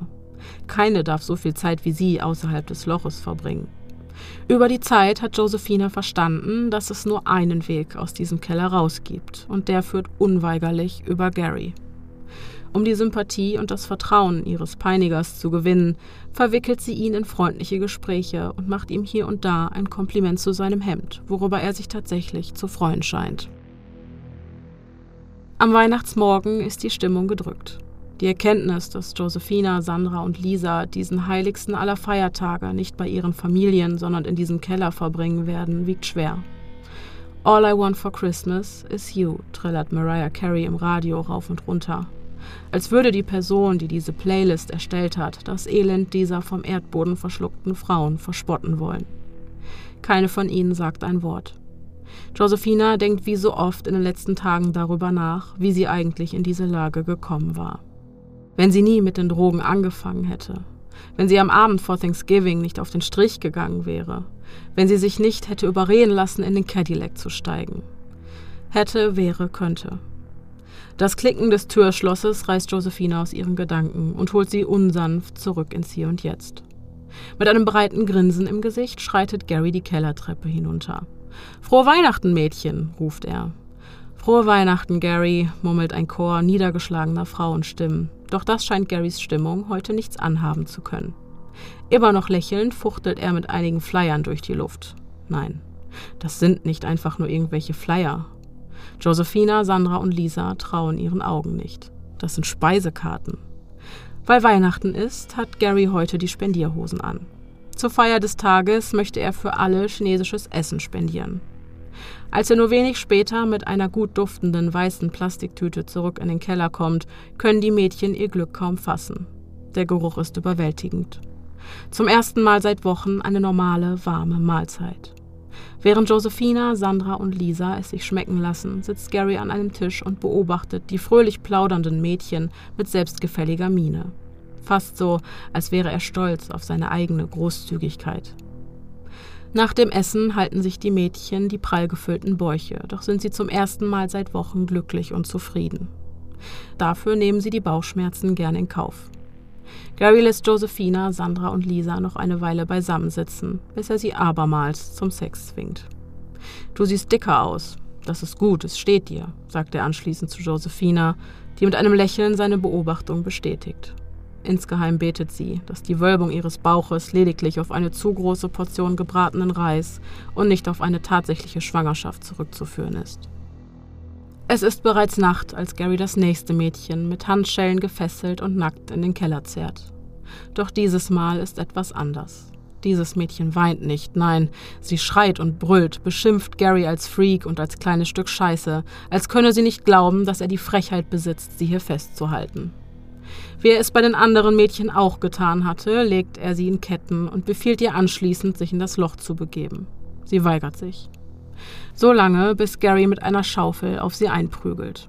Jetzt kauert das Mädchen zwar auf dem Boden, zeigt sich aber immer noch widerwillig. Entnervt stößt Gary sie einfach in das Erdloch und verschließt es mit dem Holzbrett. Dummes Biest, ruft er ihr noch hinterher, bevor er gefrustet und entnervt den Keller verlässt. Das alles ist nur ein kleiner Vorgeschmack auf das Verhalten, welches Deborah Dudley während ihrer Gefangenschaft an den Tag legen wird. In den nächsten Tagen versuchen Josephina, Sandra und Lisa auf sie einzureden, sie zu beruhigen und ihr zu erklären, wie wichtig es ist, sich Gary unterzuordnen. Doch es hilft alles nichts. Deborah deutet den Gehorsam der anderen Mädchen als Schwäche, kann nicht verstehen, wieso sie sie nicht einfach aus diesem gottverdammten Loch lassen. Deborah hatte es noch nie leicht im Leben. Sie wuchs in einem Viertel auf, in dem Drogen und Verbrechen auf der Tagesordnung stehen. Hinzu kommt noch, dass sie mit ihren jungen 23 Jahren schon etliche Male missbraucht worden ist. Sie musste auf die harte Tour lernen, dass das Leben ein Kampf ist und dass man sich, im wahrsten Sinne des Wortes, durchboxen muss. Wer sich unterbuttern lässt, der verliert. Da sie durch ihre schwere Vergangenheit nicht viele Optionen hatte, arbeitete sie, genau wie Josephina, auf dem Straßenstrich, wo Gary sie aufgabelte. Vom Augenblick ihrer Ankunft an kämpft Deborah jede Sekunde gegen ihn, weigert sich, in das Loch zu kriechen, wehrt sich gegen den Sex mit ihm und schreit und brüllt unaufhörlich, sogar wenn Gary gar nicht in der Nähe ist. Normalerweise hätten die anderen Deborah für ihren Kampfgeist bewundert, doch macht sie der unerträgliche Lärm, der von ihr ausgeht, langsam mürbe, raubt ihnen den Schlaf und das letzte bisschen Energie. In einer solchen Ausnahmesituation ist die ständige Konfrontation mit einem solchen Ausmaß an Aggression und Wut einfach nur kräftezehrend. Als wäre es nicht ohnehin schon schlimm genug, in diesem Keller eingesperrt zu sein. Egal worum es geht, Deborah ist dagegen und macht damit allen anderen das Leben schwer. Ganz nach Garys Devise, wer nicht lernen will, muss fühlen, greift er zum Schlagstock, wenn Deborah ihn wieder mal so sehr provoziert hat, dass ihm die Hutschnur platzt. Doch anstatt sie selber zu bestrafen, beauftragt er von nun an eines der anderen Mädchen mit dieser unliebsamen Aufgabe. Natürlich bleibt er dennoch anwesend, um zu kontrollieren, dass sie auch fest genug zuschlagen. Für Josephina, Sandra und Lisa ist diese perverse Strategie zum Etablieren einer Rangordnung die reinste Tortur. Doch wissen sie genau, was ihnen blüht, sollten sie sich weigern. Seit Deborahs Ankunft scheint Gary wirklich oft aufgebracht und entnervt zu sein. Egal was er auch tut, nichts scheint ihr eine Lehre zu sein. Ich weiß einfach nicht, womit ich sie noch verprügeln soll, platzt es eines Tages aus ihm heraus. Und Josephina, Sandra und Lisa wissen einfach nicht, wie sie ihr erklären sollen, dass sie mit ihrem aufsässigen Verhalten alles nur noch schlimmer macht. Manchmal macht es den Anschein, als würde Deborah den Ernst der Lage einfach nicht begreifen und tatsächlich glauben, sich aus diesem Keller rausboxen zu können. Doch die anderen wissen es besser. Gary wird nicht locker lassen, bis sie sich seinem Willen beugt. Während die anderen immer mehr Freiheiten und eine abwechslungsreichere Kost genießen, muss Deborah im Erdloch von Wasser und Brot leben, was sie noch wütender macht. Immer wieder versucht sie die anderen zu irgendwelchen hirnrissigen Aktionen zu überreden, bei denen sie Gary einfach überrumpeln. Doch das Resultat wäre jedes Mal dasselbe. Ohne die Schlüssel für die Ketten sind sie totgeweiht. Also werde ich hier unten sterben, faucht Deborah bei einer weiteren Auseinandersetzung mit Josephina. Wenn du so weitermachst wie bisher, dann ja. Es ist Silvester und inzwischen ist auch Sandras Periode überfällig. Gary scheint es nun mit operanter Konditionierung zu versuchen, denn seit neuestem gibt er dem Mädchen, nachdem er sie zum Sex gezwungen hat, einen Keks. Im Allgemeinen ist seine Stimmung jedoch eher schlechter geworden. Er redet nicht mehr viel und scheint zu sehr mit Deborahs ausdauernden Dramen beschäftigt zu sein, fest entschlossen, ihren Willen zu brechen. Etwa zwei Wochen später hören die Mädchen Garys vertraute, schwere Schritte auf der Veranda, doch werden sie dieses Mal von Schritten begleitet, die leichter und schneller sind als seine eigenen. Keine 20 Minuten später steht er mit einem weiteren, sehr zierlichen Mädchen in Handschellen im Keller. Das hier ist Jacqueline. Jacqueline, das sind die Mädchen. Nicole, Deborah, Sandra und Lisa. Während sich Jacqueline verwirrt und aufgewühlt umsieht, nicken die anderen ihr zu. Auch ihr versucht Gary die Auspuffschellen um die Knöchel zu legen, doch rutscht sie mit ihren kleinen Füßen einfach durch sie hindurch, sodass er ihre Knöchel kurzerhand in Handschellen steckt. Währenddessen erzählt er, wie er zu seiner neuesten Errungenschaft gekommen ist. Ich war drüben auf der Nordseite auf der Suche nach einem Mädchen und da sehe ich eine Nutte vor einem der Hotels stehen, weshalb ich anhielt, um sie mitzunehmen. Jedenfalls, da will ich sie gerade schon in meinen Wagen steigen lassen, als Jacqueline hier von der anderen Straßenseite her angerannt kommt und brüllt: Nimm sie nicht, sie hat AIDS, nimm mich! Es ist eiskalt und sie hüpft auf und ab und rief mir zu, dass ich sie mitnehmen solle. Daher, naja, ließ ich sie bei mir einsteigen.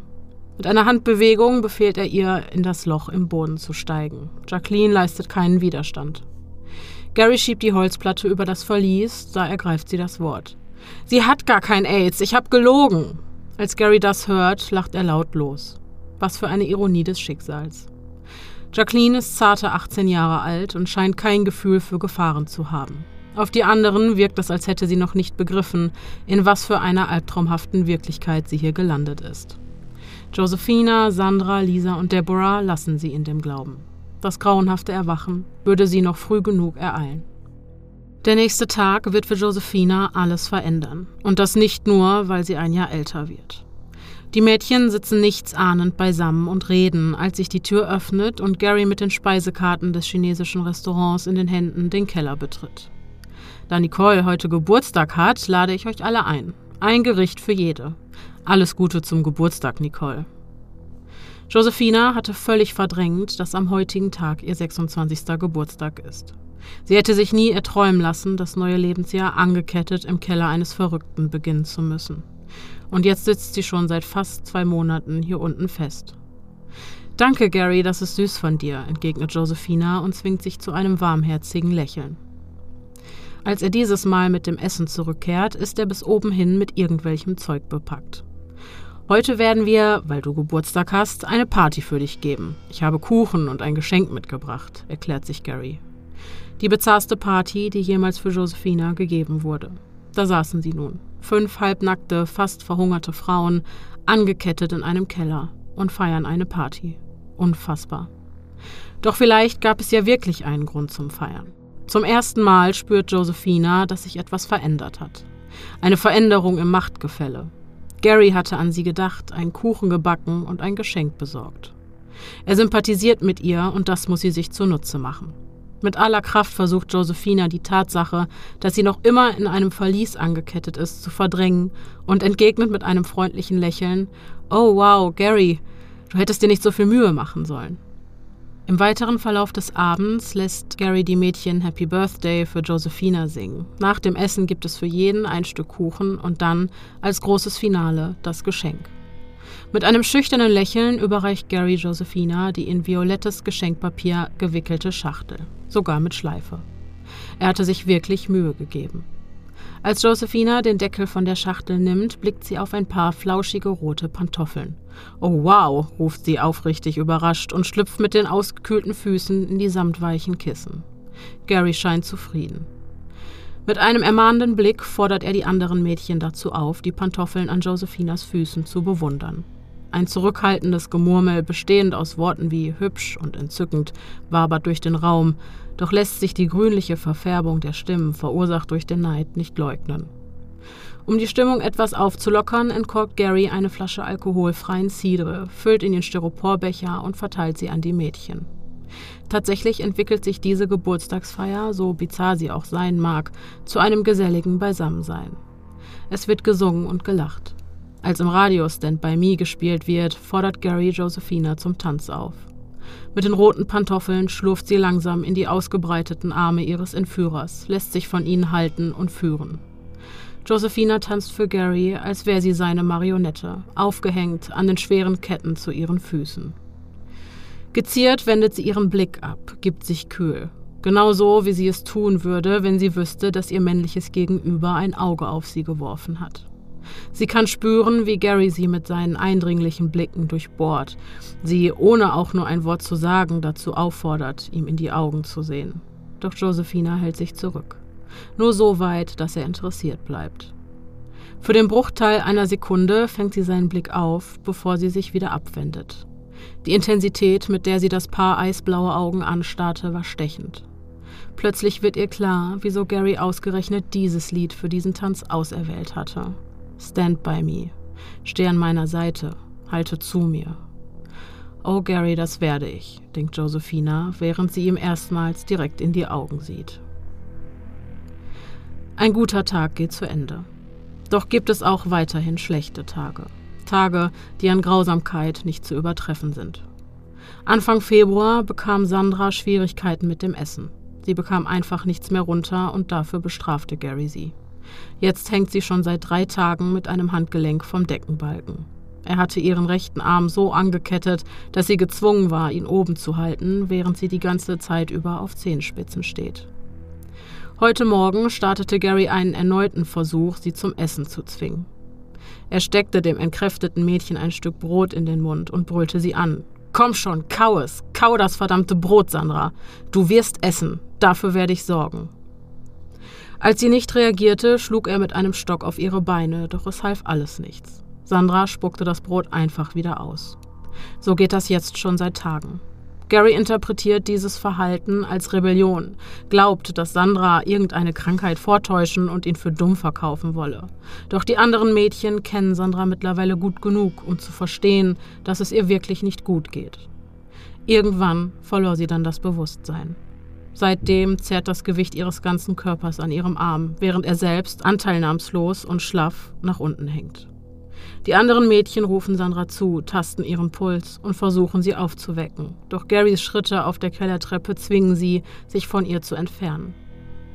Als er sie wie ein Häufchen Elend vom Deckenbalken hängen sieht, packt ihn die Wut. Steh auf, du Schlampe. Ich werde schon dafür sorgen, dass du aufstehst, brüllt er. Nichts. Keine Reaktion. Gary macht kehrt und kommt nur wenige Augenblicke später mit dem Schlüssel für Sandras Handschellen zurück. Als er diese öffnet, sackt Sandras Körper zu Boden und ihr Kopf schlägt unsanft auf die harten Steine. Regungslos bleibt sie liegen, den Mund und ein Auge halb geöffnet. Dieser schreckliche Anblick macht Josephina, Deborah, Lisa und Jacqueline unmissverständlich klar, dass Sandra sie längst verlassen hatte. Sie war tot. Doch noch schlimmer als die Tatsache, dass Gary das Mädchen getötet hatte, ist seine kalte und herzlose Art und Weise, damit umzugehen. Auch Sandras Periode war mittlerweile längst überfällig gewesen. Es sei nur ein Jammer um dieses Baby, sagt er, als hätte das Leben dieses armen Mädchens keinen Wert gehabt. Gary hieft Sandras leblosen Körper über seine Schulter, als wäre er ein Sack Kartoffeln. Dann verlässt er mit ihr den Keller. In dem Augenblick, in dem die Tür ins Schloss fällt, können die anderen Mädchen ihre Trauer nicht länger verbergen und lassen ihren Tränen freien Lauf. Doch kann keine von ihnen leugnen, dass sie zum Teil auch sich selbst bedauern. Mit seiner gefühlskalten Reaktion hatte Gary ihnen eindeutig zu verstehen gegeben, dass sie für ihn nicht mehr sind als Gebärmaschinen, Behälter für seine zukünftigen Kinder. Sie alle sind ihm völlig egal. Die Frage, wer von ihnen die nächste sein wird, die ihr Leben in diesem Keller lassen muss, hängt wie eine schwere Gewitterwolke über den Köpfen der Mädchen. Keine von ihnen sagt ein Wort. Alle schweigen, bis der Schlaf die erschöpften Seelen in schwarzen Nebel hüllt. Am nächsten Morgen werden Josephina, Lisa, Deborah und Jacqueline von einem widerwärtigen Geruch geweckt. Als Gary mit Brot und Wasser den Keller betritt, wird er noch stärker. Er scheint sogar an seiner Kleidung zu haften. Der Gestank schlägt den Mädchen auf den Magen, doch wagen sie es nicht, Gary nach der Ursache zu fragen. Josephina, Lisa, Deborah und Jacqueline sind jedoch nicht die einzigen, die sich an der Geruchsbelästigung stören. Die ganze Nachbarschaft ist in heller Aufruhr und verständigt sogar die Polizei, die kurze Zeit später gegen die Haustür der 3520 North Marshall Street hämmert. Gary erklärt dem Officer seelenruhig, dass er beim Kochen eingeschlafen wäre und somit sein Essen verbrannt hätte. Und damit scheint die Sache erledigt. Der Polizist steigt zurück in seinen Streifenwagen und fährt zufrieden davon. Schließlich kann man niemanden verhaften, nur weil er ein schlechter Koch ist. Es vergehen drei Tage, bis die Mädchen auf grausame Art und Weise in Erfahrung bringen, was die Ursache des Gestanks war. Wie so oft prügelt Gary im Keller auf Deborah ein, die sich noch immer weigert, sich seinem Willen zu beugen. Die Schläge beeindrucken sie so wenig, dass sie sie nicht einmal davon abhalten, Gary weiter zu verspotten. Doch davon hat er jetzt die Schnauze voll. Er wirft den Stock in die Ecke, verschwindet nach oben und kommt mit dem Schlüssel für Deborahs Ketten wieder. Komm mit nach oben, ich will dir was zeigen, befiehlt er und zerrt sie die Treppe rauf. Keine fünf Minuten später trottet eine völlig verstörte und kleinlaute Deborah zurück in den Keller. Gary legt sie wieder in Ketten und dieses Mal steigt sie freiwillig in das Loch. Es ist Mitte Februar. Die Mädchen sitzen gemeinsam mit Gary im Keller und starren auf dem Bildschirm eines kleinen batteriebetriebenen Fernsehers. Als ein Werbespot für Hundefutter läuft, witzelt Deborah, die sich inzwischen von ihrem Schock erholt hat. Mann, das sieht ja lecker aus. Alle lachen, bis auf Gary. Ach wirklich? entgegnet er und legt nachdenklich den Kopf zur Seite. Wie zu erwarten, serviert Gary seinen Gefangenen von nun an Hundefutter. Zum Glück ahnen die Mädchen nicht, was sich wirklich in den Dosen befindet. Eines Abends startet Deborah einen erneuten Versuch, die Mädchen von ihrem Plan, Gary zu überwältigen, zu überzeugen. Nur artet die Diskussion dieses Mal in einen hitzigen Streit aus. Wenn ihr alle drei glaubt, dass das eine so tolle Idee ist, nur zu. Tötet den Mann, der uns am Leben hält, zischt Josephina im Eifer des Gefechts und bekommt für diese Aussage reichlich Gegenwind. Dabei vergessen die Mädchen leider, dass ihr Entführer niemals weit weg ist. Als Gary Josephina am nächsten Tag zum Baden mit nach oben nimmt, kommt er gleich zur Sache. Ich habe gehört, dass ihr vorhabt, mich im Keller zu überwältigen. Josephina sieht ihm aufrichtig in die Augen. Von wir weiß ich nichts, Gary, aber ja, es wurde darüber diskutiert. Gary durchbohrt sie förmlich mit seinem Blick, als suche er nach einem Zeichen, das ihm versichert, dass Josephina die Wahrheit spricht. Du weißt, dass ich die Schlüssel nicht bei mir trage. Das heißt, ihr würdet dort unten festsitzen, sagt er schließlich. Das habe ich Ihnen auch gesagt. Josephina gibt sich allergrößte Mühe, diesen Satz so beiläufig wie möglich klingen zu lassen. Gary denkt für einen Moment nach, dann nickt er. Josephina hat sie gesagt, als würde sie nicht zu den Mädchen gehören, die er gefangen hält. Das scheint ihn zufriedenzustellen. Als er sie zurück in den Keller bringt, spricht er vor versammelter Mannschaft eine unmissverständliche Warnung aus, die Deborah, Lisa und Jacqueline zu verstehen gibt, dass Josephina ihr Schweigen gebrochen hatte. Der Verrat treibt ein Keil zwischen die Mädchen. Keiner weiß mehr, wem er noch trauen kann. Doch Josephina hält an ihrem Plan fest. Sie ist sich sicher. Garys Vertrauen ist der Schlüssel zur Freiheit. Deborah zieht es jedoch weiterhin vor, den anderen und sich selbst das Leben durch ihr andauerndes Geschrei zur Hölle zu machen. Nicht einmal die Spezialbehandlung mit dem Schraubenzieher bringt sie zum Schweigen. Ganz im Gegenteil. Jetzt schreit sie nicht nur, sondern spricht auch noch laut. Nach einer Woche platzt Gary endgültig der Kragen. Mit einem Kabel in der einen und einem Schlauch in der anderen Hand stürmt er in den Keller. Ohne ein Wort zu sagen, schiebt er die Holzplatte, die das Loch bedeckt, beiseite und kettet die darin kauernden Mädchen Jacqueline und Deborah mit Handschellen aneinander. Dann greift er zum Schlauch, welchen er an den Wasserhahn anschließt, und beginnt die Grube mit kaltem Wasser zu füllen. Schweigend beobachten Josephina und Lisa das Geschehen. Was auch immer Gary davor hat, es kann nichts Gutes heißen. Nachdem das Wasser eine gewisse Tiefe erreicht hat, dreht er den Hahn ab und schiebt die Holzplatte wieder über das Loch. Schließlich greift er zum Stromkabel, welches einst als Verlängerungskabel diente, doch hatte Gary die Mehrfachsteckdose abgetrennt, sodass jetzt am anderen Ende des Kabels nur noch blanke Drähte hervorblitzen. Mit diesem Anblick bestätigen sich die schlimmsten Befürchtungen aller Anwesenden. Er will Deborah und Jacqueline Stromschläge verpassen. Auf das Flehen der beiden Mädchen reagiert er wie gewohnt kühl.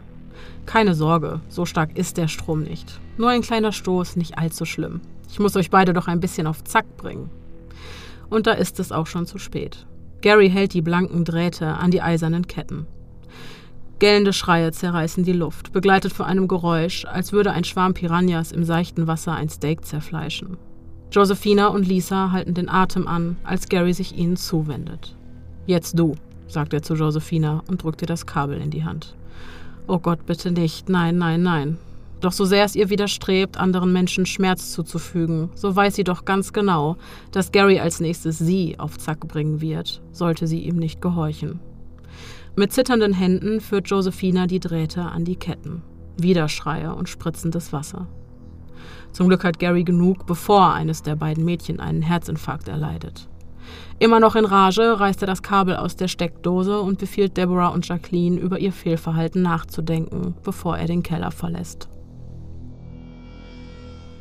Zwei Tage später wiederholt er die ganze Prozedur ein weiteres Mal. Der Ablauf bleibt derselbe, doch ist das Resultat weitaus schrecklicher. Keine zehn Minuten nachdem Gary den Keller verlassen hat, verkünden Jacquelines verzweifelte Schreie, dass Deborah die Tortur kein zweites Mal überlebt hat. Keines der Mädchen wagt es, sich zu rühren. Jackie sagt, dass Deborah tot ist, erstattet Josephina Bericht, als Gary das Abendessen bringt. Stimmt das? Unbeeindruckt hebt Gary das Holzbrett an und schiebt es beiseite. Da sitzen sie. Die Beine vor sich ausgestreckt, die Hände aneinander gekettet. Doch anders als Jacqueline, die einfach nur aufrecht dasitzt, liegt Deborah nach vorn gesackt, mit dem Gesicht im Wasser. Noch nie war sie so still. Als Gary sie an den Haaren hochzieht und den Blick auf ihr Gesicht freigibt, besteht kein Zweifel mehr. Deborahs gequälte Seele ist nicht länger in diesem Keller gefangen. Kleine Rinnsale laufen ihr über die Wangen, Augen und Mund zu einem schlaffen, lautlosen Schrei verzerrt. Gary öffnet die Handschellen und hebt Deborahs leblosen Körper aus dem Erdloch. Na Gott sei Dank. Jetzt sind all meine Probleme gelöst und in meinem Keller kann endlich wieder Normalität einkehren, sagt er und verschwindet für eine Weile im Obergeschoss. Niemand spricht ein Wort und keiner weint.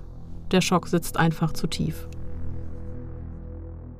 Ich, Nicole Rivera und Gary Heidnick haben Deborah Dudley getötet, indem wir ihre Ketten unter Strom gesetzt haben, während sie in einer Wasserlache in einem Loch im Keller der 3520 North Marshall Street saß. Und jetzt unterschreibt das, befiehlt Gary. Josephina tut wie ihr geheißen, hinterfragt gar nicht erst, was das alles zu bedeuten hat. Jetzt habe ich diesen Brief, und falls du je zur Polizei gehen solltest, kann ich das als Beweis dafür verwenden, dass du Debbie getötet hast, erklärt Gary. Dann bückt er sich, löst Josephinas Fußfesseln und befiehlt ihr, nach oben zu gehen. Josephina schwirrt der Kopf. Krampfhaft versucht sie mit der Situation Schritt zu halten. Dafür, dass sie Deborah zu Tode gequält hatte, wurde sie jetzt mit der Freiheit belohnt.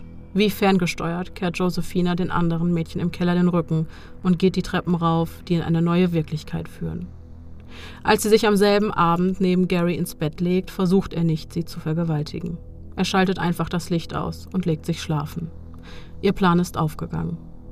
Ausgehungert, geschlagen, vergewaltigt und gefoltert ist Josephina schließlich zu der Komplizin eines Mannes geworden, dessen Grausamkeit keine Grenzen kennt. Zum ersten Mal seit vier Monaten wird Josephina am Morgen vom warmen Licht der aufgehenden Sonne geweckt. An ihrer Seite ein kaltblütiger Killer. Gary schläft noch, also schlüpft sie leise aus dem Bett und geht in das Badezimmer nebenan. Auf dem Weg dorthin sieht Josephina sich in allen umliegenden Zimmern gründlich um. Alle Türen und Fenster sind verschlossen. Ohne Schlüssel würde sie aus diesem Haus nicht entkommen können. Zudem scheint Gary kein Telefon zu besitzen. Sie versucht dennoch, optimistisch zu bleiben. Abwarten. Ihre Zeit wird kommen. Nach einem ausgiebigen Bad wickelt sie ihren ausgemergelten Körper in ein Handtuch und geht zurück ins Schlafzimmer, wo Gary bereits auf der Bettkante sitzt und sich ein T-Shirt überzieht. Was kann ich anziehen? fragt Josephina. Mit den Worten, wir werden dir bald ein paar andere Sachen kaufen, geht Gary zu der Kommode und reicht ihr ein Hemd und eine schwarze Jeans. Beim Frühstück erfährt Josephina schließlich den wahren Grund für ihre Befreiung. Deborah. Wir müssen irgendeinen Ort finden, wo wir sie loswerden können. Wo ist sie jetzt? fragt Josephina vorsichtig. In der Gefriertruhe. Natürlich. Das hätte sie sich denken können. Doch fühlt sich Gary durch diese Frage dazu animiert, seine Komplizin in seine finsteren Geheimnisse einzuweihen. Sandra habe ihm einen Haufen Probleme eingebrockt. Die Leute wussten schließlich, dass sie bei ihm war. Hätte er ihre Leiche einfach irgendwo abgeladen, wäre es nur noch eine Frage der Zeit gewesen, bis die Polizei wieder vor seiner Tür steht. Daher musste er sich etwas einfallen lassen. Gary steht auf und geht zu einem großen Kochtopf, der auf dem Herd steht. Er nimmt den Deckel ab und winkt Josephina zu sich. Was sie dann erblickt, übersteigt alles, was sie an Grausamkeit je gesehen hat. Schlagartig wird ihr klar, was Deborah gesehen haben musste, als Gary sie eines Tages mit nach oben nahm und sie nur wenig später, zutiefst verstört und kleinlaut, zurück in den Keller schlich. In diesem Aluminiumtopf liegt ein kahler weißer Schädel in einer Lache gelbbrauner Flüssigkeit. Der unerträgliche Gestank, der Josephina nur zu sehr bekannt vorkommt, schlägt ihr umgehend auf den Magen. Beißende Galle steigt ihr die Kehle hoch, doch darf sie sich nichts anmerken lassen. Ich habe ihren Kopf gekocht und ihre Rippen in den Ofen gesteckt und sie gebraten. So, siehst du, erklärt Gary nüchtern und reißt den Backofen auf. Sandras Rippen. Verkohlt und mit ein paar letzten Fleischresten, die langsam vor sich hinrocken. Sandra. Josephina wird von einem Schwindelanfall nach dem nächsten überwältigt. Werd jetzt nicht ohnmächtig, denkt sie und sucht verzweifelt Halt am Küchentresen. Gary scheint von ihrer Bestürzung zum Glück nichts zu bemerken und redet einfach weiter. Ich musste das hier in den Kühlschrank stellen, weil es richtig schlimm gerochen hat und die Nachbarn sich beschwert haben. Ein paar andere Teile habe ich noch im Gefrierfach hier oben. Er öffnet das Gefrierfach und gibt den Blick frei auf bestimmt ein Dutzend ordentlich eingepackter Fleischpakete. Das erste, das Gary herausholt, enthält ganz offensichtlich Sandras Unterarm. Weiter erklärt er, dass es sein ursprünglicher Plan war, das Fleisch von den Knochen zu entfernen, um diese anschließend an die Nachbarshunde verfüttern zu können. Doch rührten diese die Knochen nicht an. Und dann brachte Deborah ihn auf die Idee mit dem Hundefutter. Er habe einfach ein paar Dosen besorgt, Sandras Überreste klein gehackt, mit dem Hundefutter vermischt und an die Mädchen verfüttert. Das ist einfach zu viel. Gary erzählt das alles, als wäre es völlig normal, während Josephina mit der Ohnmacht kämpft. Zum Glück schließt er das Gefrierfach wieder und genehmigt sich erstmal einige Schlücke Kaffee. Dann kommt er zu seinem eigentlichen Anliegen. Niemand weiß, dass Deborah jemals bei ihm war. Für die Polizei gäbe es also keinen Grund, sein Haus mit ihrem Verschwinden in Verbindung zu bringen, und das bedeutet, dass sie ihre Leiche einfach an einem abgelegenen Ort abladen könnten, und damit wäre die Sache erledigt. Am liebsten würde Josephina sich auf den Boden zusammenrollen und wegen dieser entsetzlichen Dinge, die dieser Irre getan hatte, bitterlich weinen. Es ist mitten in der Nacht, als Gary zu Josephina ins Wohnzimmer kommt. Komm mit, befiehlt er. Dann verschwindet er für eine kurze Zeit im Keller und kommt mit Deborahs tiefgefrorener Leiche, zusammengekrümmt in einer durchsichtigen Mülltüte, wieder. Erschrocken wendet Josephina den Blick ab, doch Gary befiehlt ihr hinzusehen. Ein weiteres grässliches Bild, das sich für immer in ihren Verstand brennen wird. Als Gary zu seinem Schlüssel greift, bemerkt Josephina, dass dessen Spitze vollständig fehlt. Was ist damit passiert? fragt sie. Ich habe den Schlüssel halb in das Schloss gesteckt und die Spitze dann abgesägt. So passt kein anderer Schlüssel außer meiner, erklärt Gary. Das klingt einleuchtend. Josephina kann nur immer wieder darüber staunen, wie bizarr es ist, dass solch ein offensichtlich intelligenter Mann so unmenschlich sein konnte. Gary ist auf eine erschreckende Art und Weise schlau, denn das, was uns als Menschen ausmacht, ein natürliches Gefühl für Recht und Unrecht, eine instinktive Abneigung gegen Schmerz und Leid, war bei ihm nicht vorhanden.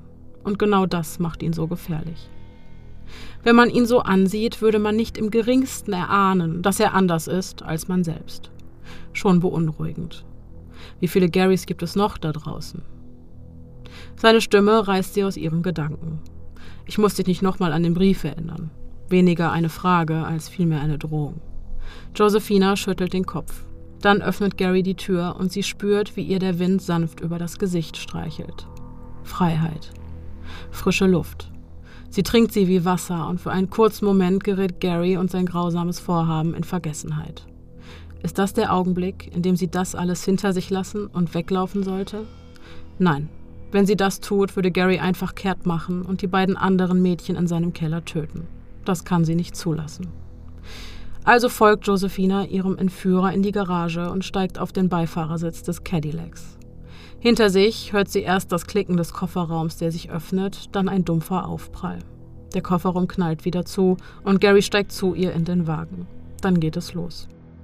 Sie fahren Richtung Osten, einmal quer durch die Stadt bis nach New Jersey. Wenn andere Autos ihren Weg kreuzen und Josephina die Gesichter der Menschen durch die Windschutzscheiben sieht, überkommt sie das Gefühl, inzwischen so abgeschnitten von der Welt zu sein, dass sie einfach nicht mehr dazugehört. Nach etwa einer halben Stunde Fahrt biegt Gary in einen kleinen Feldweg, der sie in die dicht bewaldeten Pine Barrens führt. Meilenweit nichts als Kiefernwald. Schließlich hält der Wagen, dann verstummt der Motor. Um sie herum nichts als Dunkelheit. Warte hier, sagt Gary, dann steigt er aus dem Auto. Josephina kann das Blut durch ihren Schädel rauschen hören, ihr Atem ist schnell und flach. Was, wenn das alles nur ein Trick ist? Wenn er sie zusammen mit Deborah hier draußen beseitigen möchte?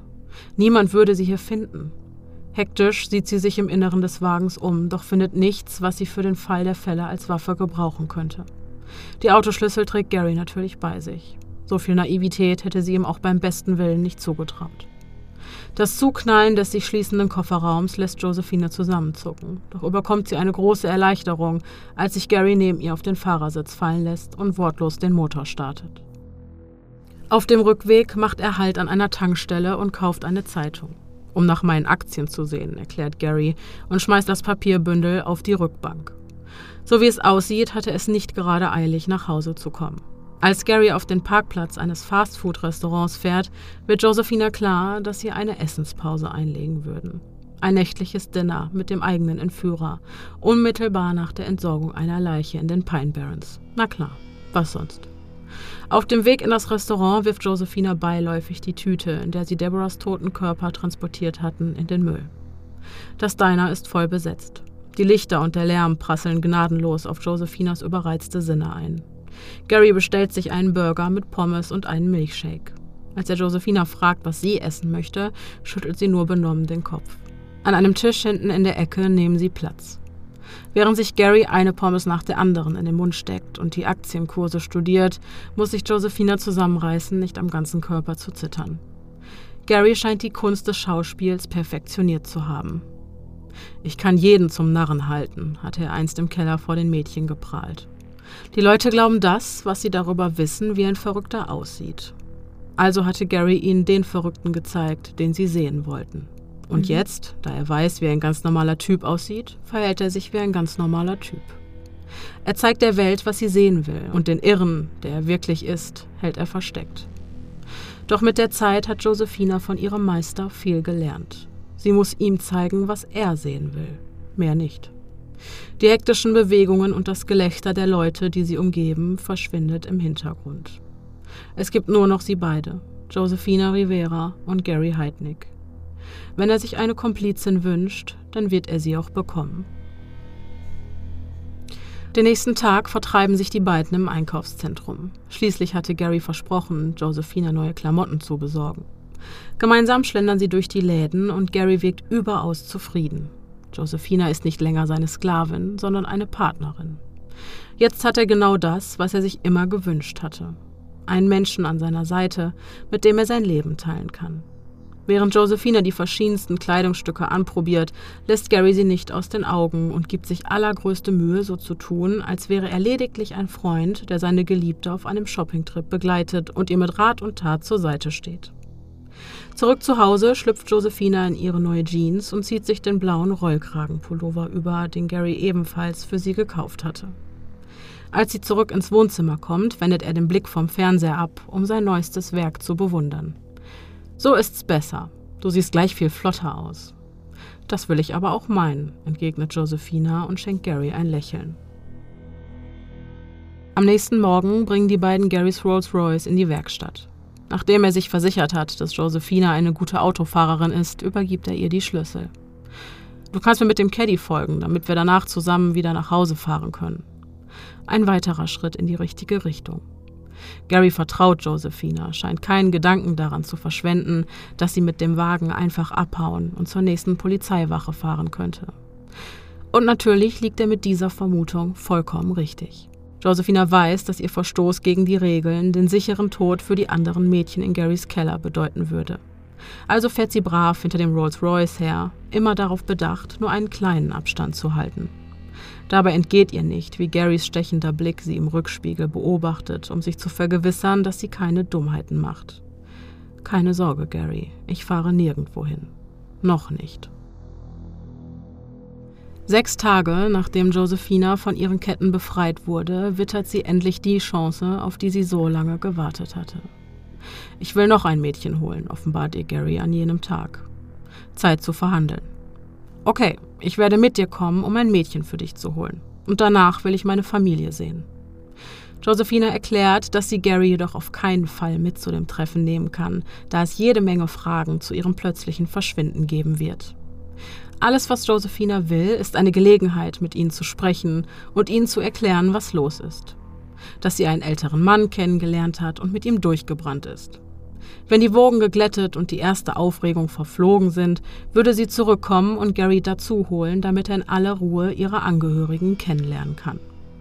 Nachdem Josephina ihrem Entführer diesen Plan unterbreitet hat, rechnet sie mit dem Schlimmsten, doch seine tatsächliche Reaktion hatte sie nicht kommen sehen. Okay, gut, sagt er. Mehr nicht. Einfach nur okay, gut. Er hatte keine Einwände. Gegen 19 Uhr steigen Josephina und Gary in den Cadillac und begeben sich auf die Suche nach einem geeigneten Mädchen. Mittlerweile ist es Ende März und ein kühler Wind weht durch die ruhigen Straßen Philadelphias.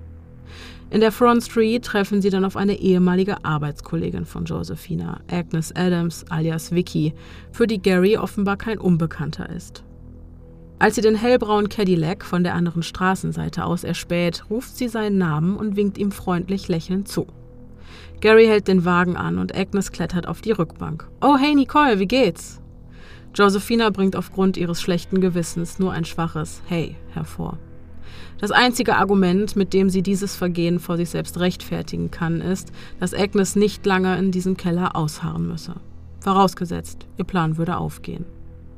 Gary bietet dem Mädchen denselben Deal wie Josephina damals. Für 50 Dollar kommt sie mit zu ihm. Ohne zu zögern willigt sie ein. Die drei fahren zurück zur North Marshall Street. Während Agnes und Gary die Treppen rauf zum Schlafzimmer gehen, bleibt Josephina unten im Wohnzimmer. Keine 15 Minuten später führt er das Mädchen nackt und in Handschellen runter in den Keller. Doch scheint Agnes das alles überhaupt nicht zu kümmern. Vielleicht beruhigt es sie, dass Josephina ebenfalls anwesend ist, oder sie vertraut Gary, weil sie ihn schon länger kennt. Mit einem Nicken erteilt er Josephina wortlos den Befehl, die beiden in den Keller zu begleiten. Eine unangenehme Begegnung. Die anderen Mädchen beäugen Josephina voller Misstrauen. Der moderige Geruch des Kellers schnürt ihr die Luft ab. Sie kann ihre Blicke einfach nicht erwidern. Während Gary seine übliche Prozedur mit den Auspuffschellen vollzieht, bleibt Agnes seelenruhig. Bereitwillig steigt sie in das Loch. Dieses Mädchen hat keine Ahnung, was sie erwartet. Als Gary und Josephina wieder oben sind, ist es fast neun. Dann lass uns jetzt dein Ding durchziehen, sagt Gary und geht in die Garage. Josephina folgt ihm. Nicht weit von dort, wo er sie vor vier Monaten aufgegabelt hatte, macht der Cadillac Halt an einer Tankstelle. Hol dir einen Kaffee und warte hier, während ich zu meiner Familie gehe und mit ihnen rede. In 20 Minuten bin ich wieder da, sagt Josephina. Dann steigt sie aus dem Wagen und schlägt die Beifahrertür hinter sich zu. Ihr Herz schlägt ihr bis zum Hals, doch Gary scheint zufrieden mit dem Plan zu sein. Er tut wie ihm geheißen und lässt Josephina, seine Partnerin, ziehen. Während sie die Straße hinunter in Richtung einer Telefonzelle läuft, zwingt sie sich, ihr Schritttempo zu drosseln. Gary darf nicht den Eindruck bekommen, als hätte sie es eilig. Am Ende der Straße biegt sie um die Ecke. Jetzt, wo sie weiß, dass sie sich außerhalb von Garys Blickfeld befindet, legt sie einen Zahn zu. Immer schneller nähert sie sich der Telefonzelle, bis sie schließlich nach dem Hörer greift, wie ein Ertrinkender nach einem Rettungsring. Mit zitternden Händen wählt sie den Notruf. An der Straßenecke hält Josephina sowohl nach einem Streifenwagen als auch nach dem braunen Cadillac Ausschau. Wie lange ist sie jetzt schon weg? Würde Gary schon etwas ahnen? Die Sekunden vergehen wie Stunden. Josephina ist so angespannt, dass sie von einem Fuß auf den anderen hüpft, um nicht in letzter Minute doch noch den Verstand zu verlieren. Nach zehn Minuten dann die Erlösung. Ein Streifenwagen biegt in die Straße ein und hält neben ihr an. Der Officer zeigt sich Josephina gegenüber überaus misstrauisch und scheint alle Zeit der Welt zu haben. Erst als sie die Hosenbeine ihrer Jeans nach oben zieht und dem Polizisten die Fesselspuren an ihren Knöcheln zeigt, scheint er den Ernst der Lage zu begreifen. Endlich spricht der Mann die Worte, auf die Josephina so lange gewartet hatte. Okay, Sie bleiben hier. Wir fahren dorthin und nehmen ihn fest. Wir schicken einen anderen Wagen hierher, der Sie abholt. Als ein weiterer Streifenwagen vorfährt, klärt die Polizistin Josephina darüber auf, dass sie jetzt mit ihr zu der Tankstelle zurückfahren und den Mann, den sie festgenommen hatten, als Gary Heidnick identifizieren muss. Sie nickt. Darauf war sie vorbereitet. Als sie die Tankstelle erreichen, ist der hellbraune Cadillac das erste, was Josephina in den Blick fällt. doch von Gary fehlt jede Spur. Sie befürchtet das Schlimmste. War er entwischt, hatten sie ihn verloren, doch dann sieht sie rüber zum Polizeiwagen. Die Beamten öffnen die Wagentür und tatsächlich. Auf der Rückbank, die Hände in Handschellen auf dem Rücken, sitzt Gary Heidnick. Die Erleichterung durchflutet Josephinas Körper. Es ist vorbei. Endlich ist es vorbei und dieser Albtraum hat ein Ende.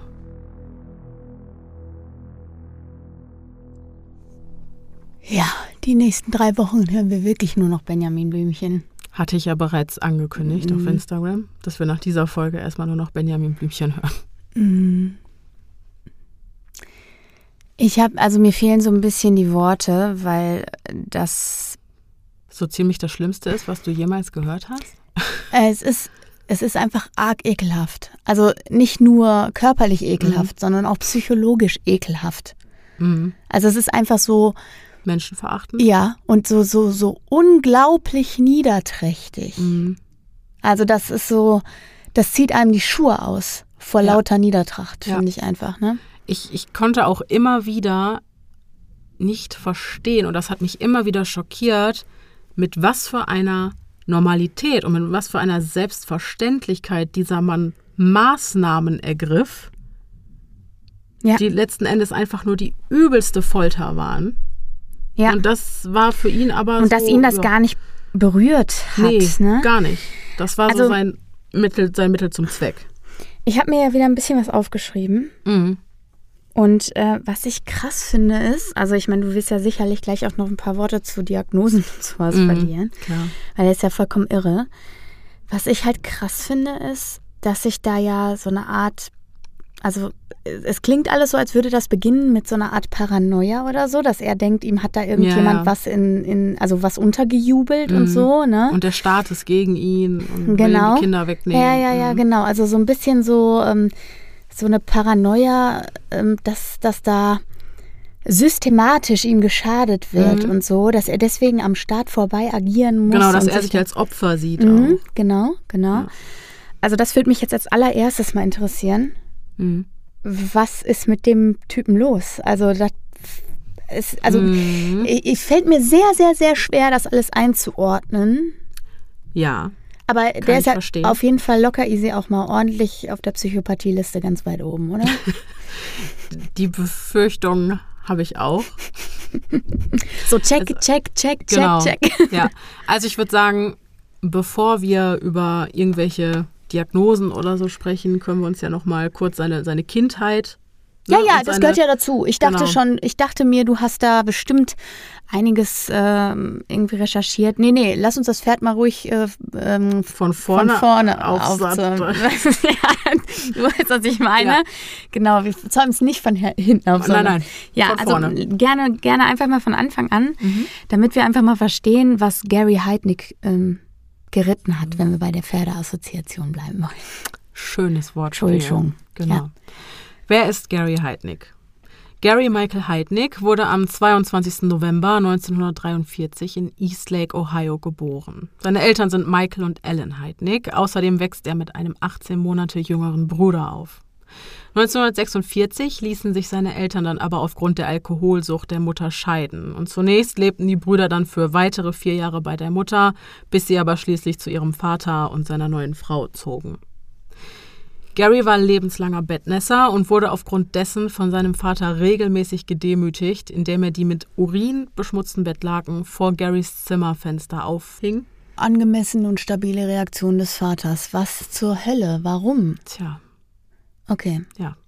Gut. Das ist wieder, das bestätigt sich immer wieder. Es, es ist, ist, immer die Kindheit. Es ist die Kindheit und es ja. ist wirklich die Kindheit. Ja. ja. Wie konstruiere ich mir einen Serienkiller oder einen Killer, hm. indem ich ihn einfach von vornherein schwerst demütige? Ja. Wobei, ja. Da, ich habe letztens auch wieder irgendeinen Kommentar gelesen, von wegen, ja, aber so schlimm war das doch gar nicht, was der erlebt hat. Da muss man aber einfach sehen, dass äh, jeder Mensch unterschiedlich ja. ist. Das ja. finde ich, man kann es einfach nicht pauschalisieren und auch nicht jedem, dem noch schlimmere Dinge in Anführungsstrichen passieren, mhm. wird ja zum Killer. Ne? Aber de facto sehen wir mal wieder, äh, wie auf Deutsch gesagt heftig scheiße es ist, mhm. Kinder so zu traumatisieren. Absolut, ja. ja.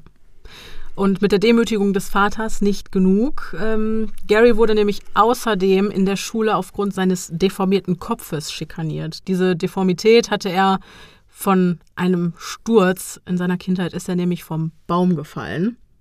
Und auch das ist ganz interessant, weil es einen gewissen Zusammenhang zwischen bestimmten Kopfverletzungen und delinquentem Verhalten gibt. Mhm. Abhängig davon, welche Hirnregionen geschädigt werden. Ist das in seinem Fall nachgewiesen?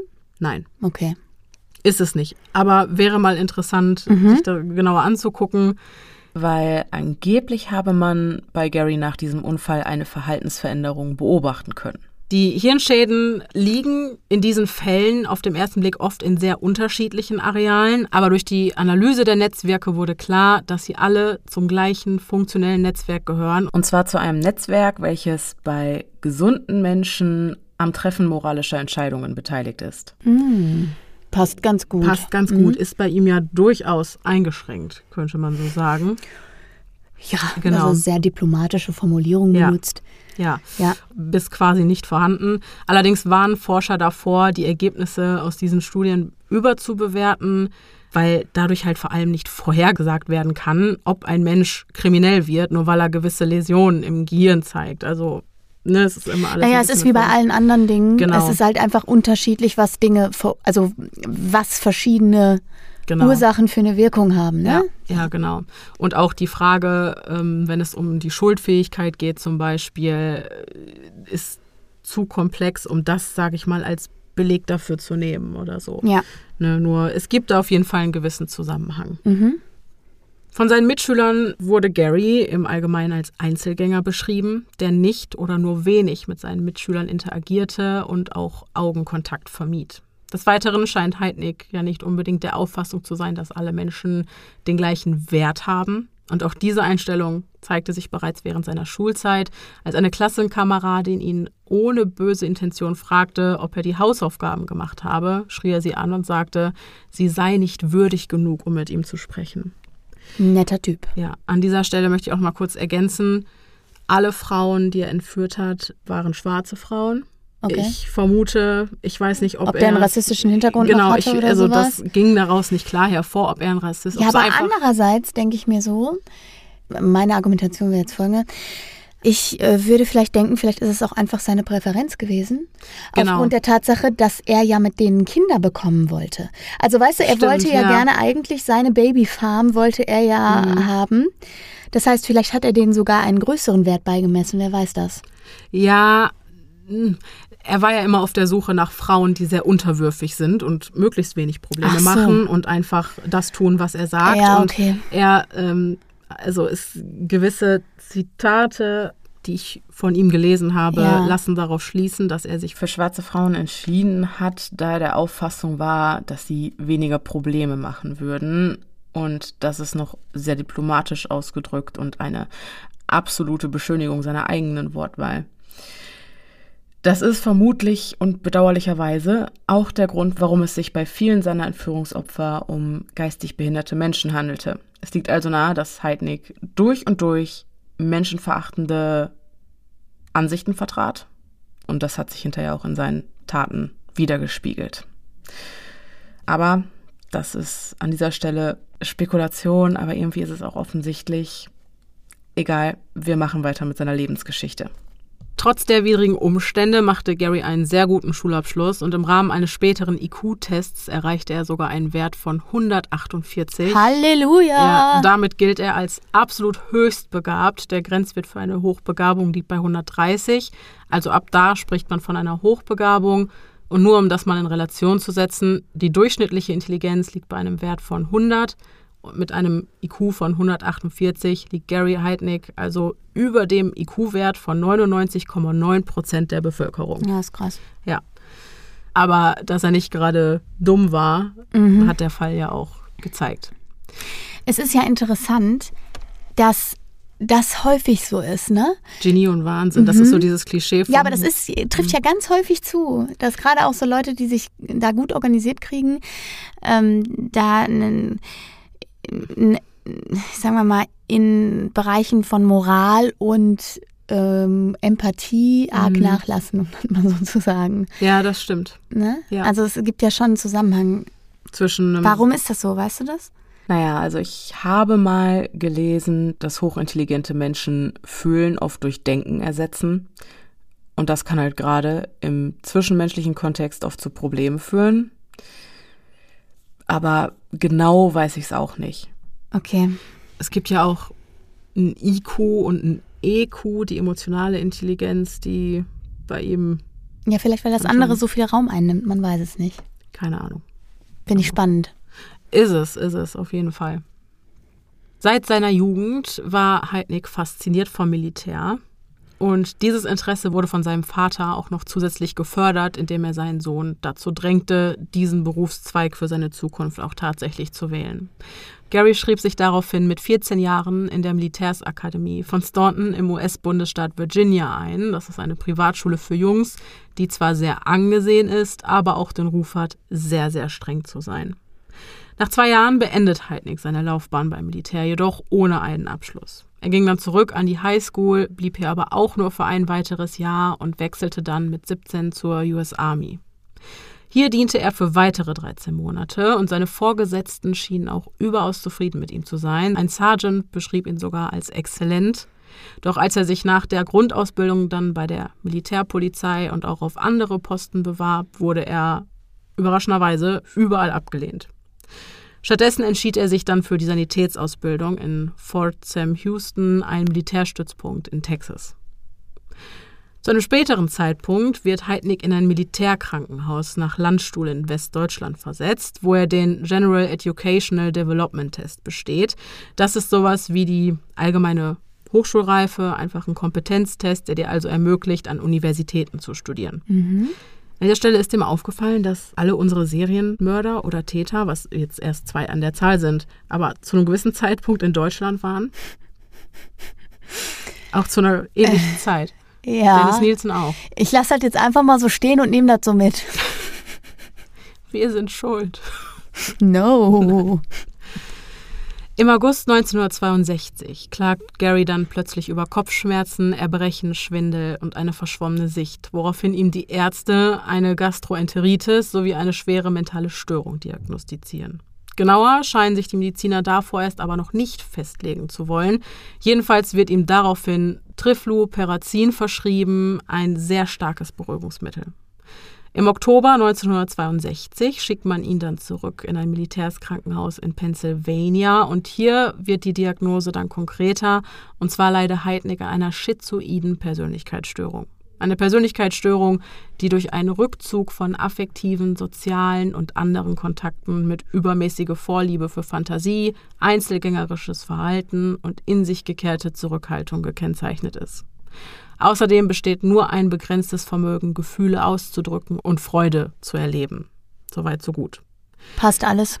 Passt auf jeden mhm. Fall. Diese Diagnose ist auch auf jeden Fall Grund genug für die Army, ihn ehrenhaft und mit einem Anspruch auf eine vollständige Invalidenrente zu entlassen.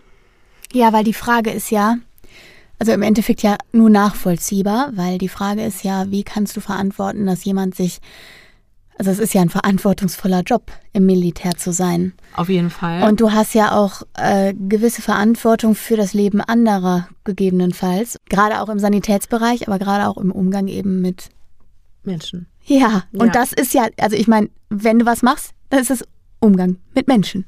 Ja. Also. Auf der anderen Seite muss man ganz klar sagen, dass es nicht einfach ist, eine hundertprozentige Abfindung zu bekommen und das mit 21. Oder wie alt er da okay, war. Okay, aber. Also der hat seine, seine kompletten 2000 Dollar einfach weitergekriegt. ja, ich habe das, das habe ich vorhin schon gedacht. Das mhm. finde ich auch ziemlich krass. Und er hat ja die Theorie, dass als ihm dieses Medikament verschrieben wurde, dieses Beruhigungsmittel, was ich gerade erwähnt hatte, dass die ihm in Wirklichkeit LSD verabreicht haben. Und da habe ich auch noch mal ein bisschen geguckt. Wir hatten in der Mea Tulpa Folge ein bisschen über Humanexperimente mhm. gesprochen. Mhm. Und diese LSD Experimente wurden ja im Rahmen von MK Ultra mhm. gemacht. Da wollten wir auch nochmal drüber sprechen irgendwann, ne? Wir haben doch über MK Ultra. Nur im, Namen, im Rahmen der Mehrschulfolge, ja. glaube ich. Ja. Ah, egal. Ich habe dann zeitlich einfach mal geguckt, das würde hinkommen. Also das heißt, Du glaubst, es könnte theoretisch ein Fünkchen Wahrheit in dieser Vermutung stecken? Also ich, ich kann irgendwie verstehen, wie er zu dieser Vermutung kommt. Okay. Auf der anderen Seite muss man einfach sehen, dass er ja auch vorher schon abweichendes ja, Verhalten ja. gezeigt hat. Ja gut, aber das, das heißt ja nicht, dass sowas nicht auch durch genau. LSD gerade verstärkt werden genau, könnte, wenn man weil, jetzt mal dieser Vermutung folgt. Genau, gerade weil er zu dieser Zeit sehr häufig halt darüber geklagt hat, dass er ähm, ja Paranoia hat, ja. Halluzinationen ja, etc. Mhm. pp.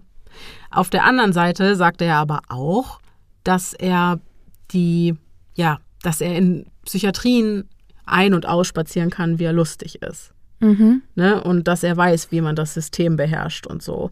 Und da frage ich mich natürlich, gut, inwieweit hat er die Wahrheit gesprochen und ähm, inwieweit hatte er diese geschilderten Symptome wirklich? Mhm. Oder war das wieder nur ein so, ein, also, eine Maskerade. So eine Maskerade von mhm. ihm, um da mhm. irgendwie seine Invalidenchecks zu bekommen. Das ist halt die Frage. Ist es berechnend und manipulativ, einfach nur damit er seine Invalidenrente bekommt?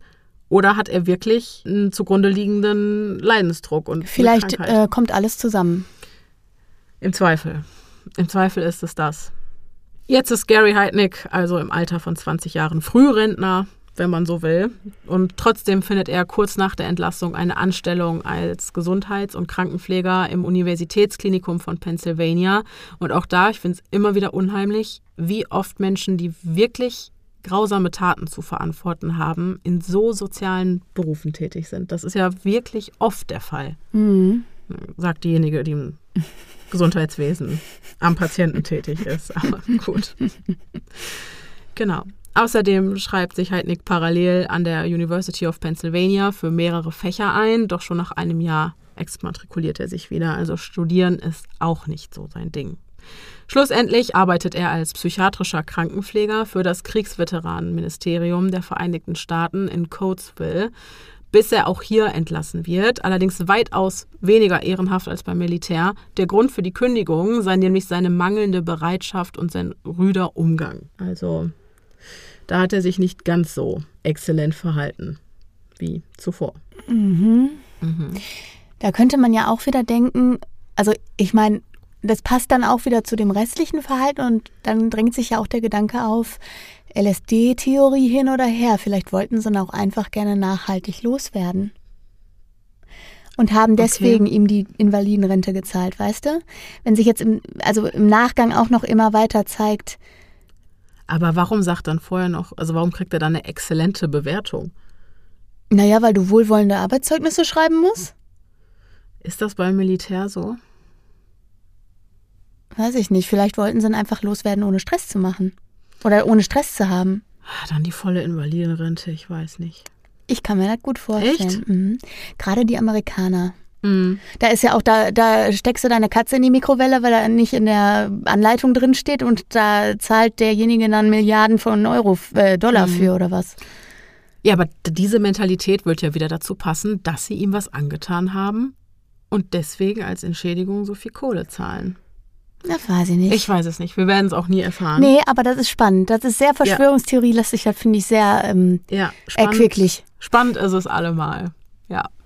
Bei einem Mann wie Heidnick bekommt man ja aber schnell das Gefühl, dass er jetzt nicht gerade der gefühlsbetonteste Mensch ist, beziehungsweise fragt man sich regelmäßig, ob dieser Mensch überhaupt dazu imstande ist, irgendwelche Emotionen zu empfinden. Ja.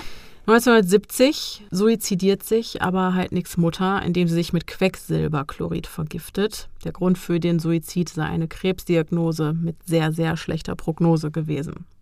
Und sowohl Garys Bruder Terry als auch Gary leiden so sehr unter dem Tod ihrer Mutter, dass sie infolgedessen mehrmals versuchen, sich ebenfalls das Leben zu nehmen. Gary Heidnick wird nach den zahlreichen Suizidversuchen, insgesamt waren es, meine ich, 13 Stück, immer wieder in Kliniken eingewiesen, aber auch immer wieder entlassen.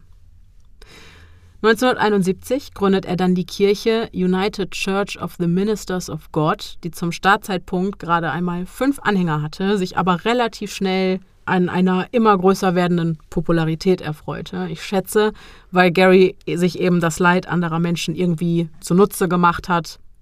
Und ja, auch das wurde ja bereits im Fall beschrieben. Er ist ja tüchtig manipulativ, ne? Mhm, genau.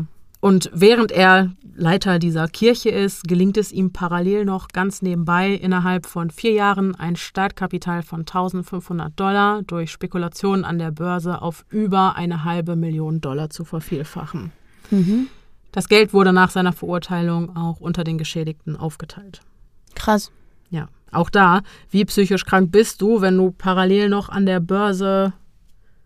Ja, aber das meine ne? ich ja. Mhm. Wenn du da so einen manipulativen Mistsack hast, der auch seine gesamte, seinen, weiß nicht, seine gesamten grauen Zellen dafür verwendet, sich quasi auf gewisse Arten und Weisen durchs Leben zu schlagen. Mhm wer weiß, das ist doch, also sowas merkt doch vielleicht ein Arbeitgeber, wenn du dich dann im System quer verhältst und dann mhm. willst du den einfach vom Schlappen haben. Mhm. Also ich bin immer noch dabei, der hatte nichts und den haben sie einfach vor die Tür gesetzt und dem die volle Invalidenrente gezahlt, damit er denen nicht noch die Hölle heiß macht. Mhm. Das ist meine Theorie. Okay. Also du meinst, dass er sie irgendwie eingeschüchtert haben muss. Dass die sich Nicht eingeschüchtert. Einfach, die hatten einfach keine Lust mehr, mit sich, sich mit dem auseinanderzusetzen. Okay. Ich glaube, das ist es eher. So mhm. haben wir den vom Schlappen. Der kann, wir können den im Militär nicht gebrauchen, weil er manipulativ ist, weil er im Umgang mit anderen Menschen, mhm. den er mhm. zwangsläufig hat, gegebenenfalls sogar gefährlich ist. Mhm. Ähm, du kannst so einem Menschen kannst du auch keine Knarre in die Hand drücken. Mhm. Weißt du, was ich meine? Ja, ja. Was ist mit Auslandseinsätzen oder so? Mhm. Das kannst du so einem Menschen ja nicht zutrauen, wer weiß. Ja, also du glaubst, die haben dem gar nichts verabreicht oder so, um kann ihn ich, arbeitsunfähig äh, kann ich nicht zu machen? Sagen, kann ich nicht sagen. Vielleicht haben sie das auch getan und haben dann einfach im Laufe dieses Verfahrens mhm. gesehen, okay, das entwickelt sich aber mal ganz schnell in eine ganz andere Richtung, als wir uns das vorgestellt haben. Mhm. Den Jungen werden wir jetzt besser mal los. Mhm.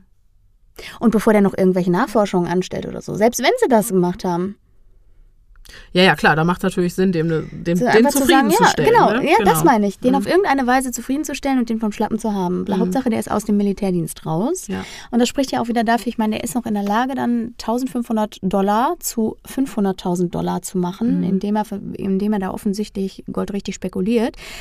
Das kann die Tat eines riesigen Glückspilzes gewesen sein. Mhm. Vielleicht aber auch einfach Berechnung und Kalkül. Mhm. Und er hat halt einfach gewuppt. Ne? Ja. Ja. So irre kann er ja nicht sein. das denke ich. Seite. Das ist halt auf, das. Ne? Genau, wir hören uns ja gleich noch an, was die genau. Psychiater vor Gericht sagen, aber man denkt sich oft, so irre kann er ja nicht sein. Also doch, er ist unfassbar. Ja, ja, ja, ja, ja. Nee, aber, aber ich meine.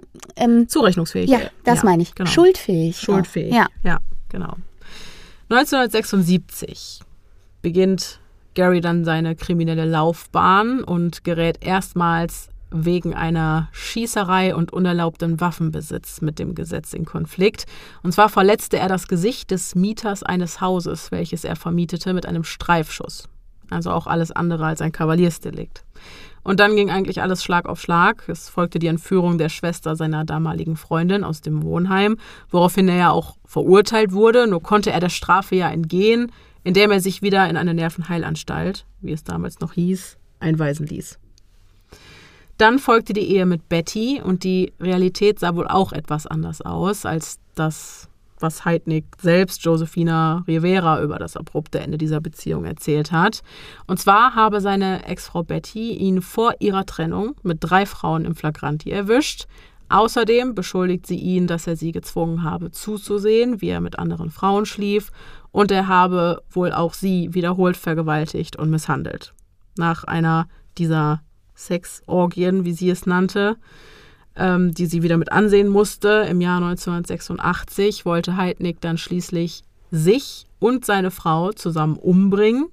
Und daraufhin hat sie dann aber möglichst schnell das Weite gesucht. Und so wird ein Schuh draus. Ja? Ja, voll. Passt ja nicht ins Bild, was er, da, was er erzählt hat darüber. Nee, absolut nicht. Ne? Ja, Jetzt ja. ergibt das ja, er mehr sieht, Sinn. Klar, er sieht sich auf jeden Fall immer mehr als Opfer, ja, ja, ja, als er es genau, eigentlich ist. Genau. Ja das definitiv, genau. Ja, und der Rest ist Geschichte, den Rest kennen wir. Jetzt folgen die Verbrechen, die wir gerade in aller Ausführlichkeit besprochen haben. Gary Heidnick ist also, was seine psychische Verfassung angeht, durchaus vorbelastet. Ein hast bisschen. Du, ja, hast du eine Idee, in welche Richtung das Gutachten gehen könnte? Im Grunde hat er ja äh, zwei Seiten, die recht unberechenbar voneinander auftreten. Zum einen, dass er, na, wobei eigentlich passt es auch wieder zusammen, weil im Grunde ja alles, was er tut, nur dazu dient, die Leute um ihn herum so zu manipulieren, dass er sie in die Richtung lenkt, wie er es gerne haben möchte. Mm, genau, ja.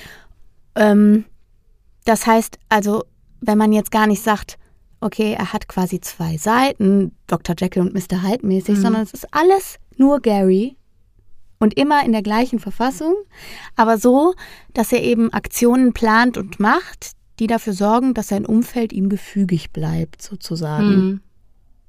Ja. Ich weiß, es ist für mich schwierig zu beschreiben, schwierig. weil ich kann nicht mit äh, äh, psychologischen Begriffen um mich werfen. Ja. Das ist, fällt mir sehr schwer. Ne? Mhm. So, aber ich bin immer noch dabei, dass er, also ich meine, Psychopathenliste hin oder her, aber mhm. es gibt sie ja nun mal und da würde er meines Erachtens eine ganze Menge Punkte erfüllen. Auf der einen Seite denke ich das auch, auf der anderen Seite, also gewisse, es ist ja auch ein bisschen ambivalent. Auf der einen Seite ist er einsam und will Leben erschaffen und verkraftet den Tod seiner Mutter nicht und weiß ich nicht. Also irgendwelche Gefühlsregungen müssen da sein. Ja, aber, ja. Ähm, aber er hat ja offensichtlich so Coping-Strategies entwickelt, mit denen er versucht, sich aus diesem Gefühlsloch zu retten. Also sind nicht so ganz gesellschaftskonform. Ja, ich wollte gerade sagen, das hast du sehr schön formuliert, Na, seine Coping. Ähm, ja. Wie heißt das denn auf Deutsch? Überlebensstrategie. Genau, mhm. seine Überlebensstrategien. Also sehr drastische Maßnahmen hat er ergriffen. Aber gut, ähm, tatsächlich erklärten ihn zwei von drei Psychiatern für schuldunfähig. Aha. Heidnik konnte ihrer Meinung nach Recht von Unrecht nicht unterscheiden und litt an einer schweren Geisteskrankheit, und zwar an Schizophrenie. Da war ich doch gar nicht so schlecht. Ja. Aber ähm, ich glaube das nicht, liebe Freunde. Ich glaube das. Wir sind nicht. auch noch nicht am Ende. Wie gesagt, es gab drei Gutachten. Okay. Okay, das sind zwei. So. Genau, also Heidegg wurde von diesem einen oder von diesen beiden Psychiatern, die von seiner Schuldunfähigkeit überzeugt waren, mit einer Schizophrenie diagnostiziert. Schizophrene Störungen sind im Allgemeinen durch grundlegende und charakteristische Störungen von Denken und Wahrnehmung sowie inadäquate oder verflachte Affekte gekennzeichnet.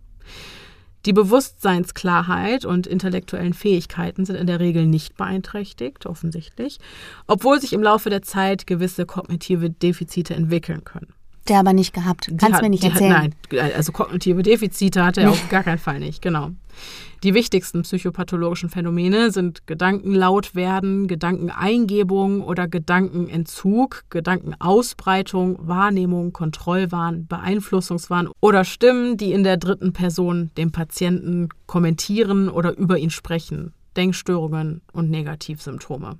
Ja, nee. Nee, sehe ich auch nee. nicht. Ich glaube auch nicht. Also die, ich glaube, dieser Psychologe hat sich sehr auf seine 21 Psychiatrieaufenthalte berufen, was ich nicht so klug finde, weil Fakt ist, er hat, er sagt selber, er hat einmal behauptet, der Teufel hat ihm einen Keks in den Hals gesteckt und hat deswegen mhm. zweieinhalb Jahre mhm. nicht gesprochen, mhm. damit er aufgrund seiner Anklage, als er die Schwester von seiner Ex-Freundin entführte, nicht in Haft mhm. musste. Ja, aber das meine ich mit, der hat einfach, äh, der ist so schlau, dass er einfach immer weiß, was er sagen und tun muss, um sein Umfeld genau, genau. nach seinen Bedürfnissen äh, zu manipulieren. Genau, das denke ich auch. Also da gehe ich auch nicht wirklich konform mit, mit dieser Diagnose. Und der zweite Psychiater, der merkte auch genau das an, nämlich dass Heidnik diese ganzen Symptome nur vorgetäuscht hat, um seine Invalidenrente zu bekommen Trotzdem bleibt auch der dabei, dass er sich dem Wesen und der Art seiner Taten nicht bewusst war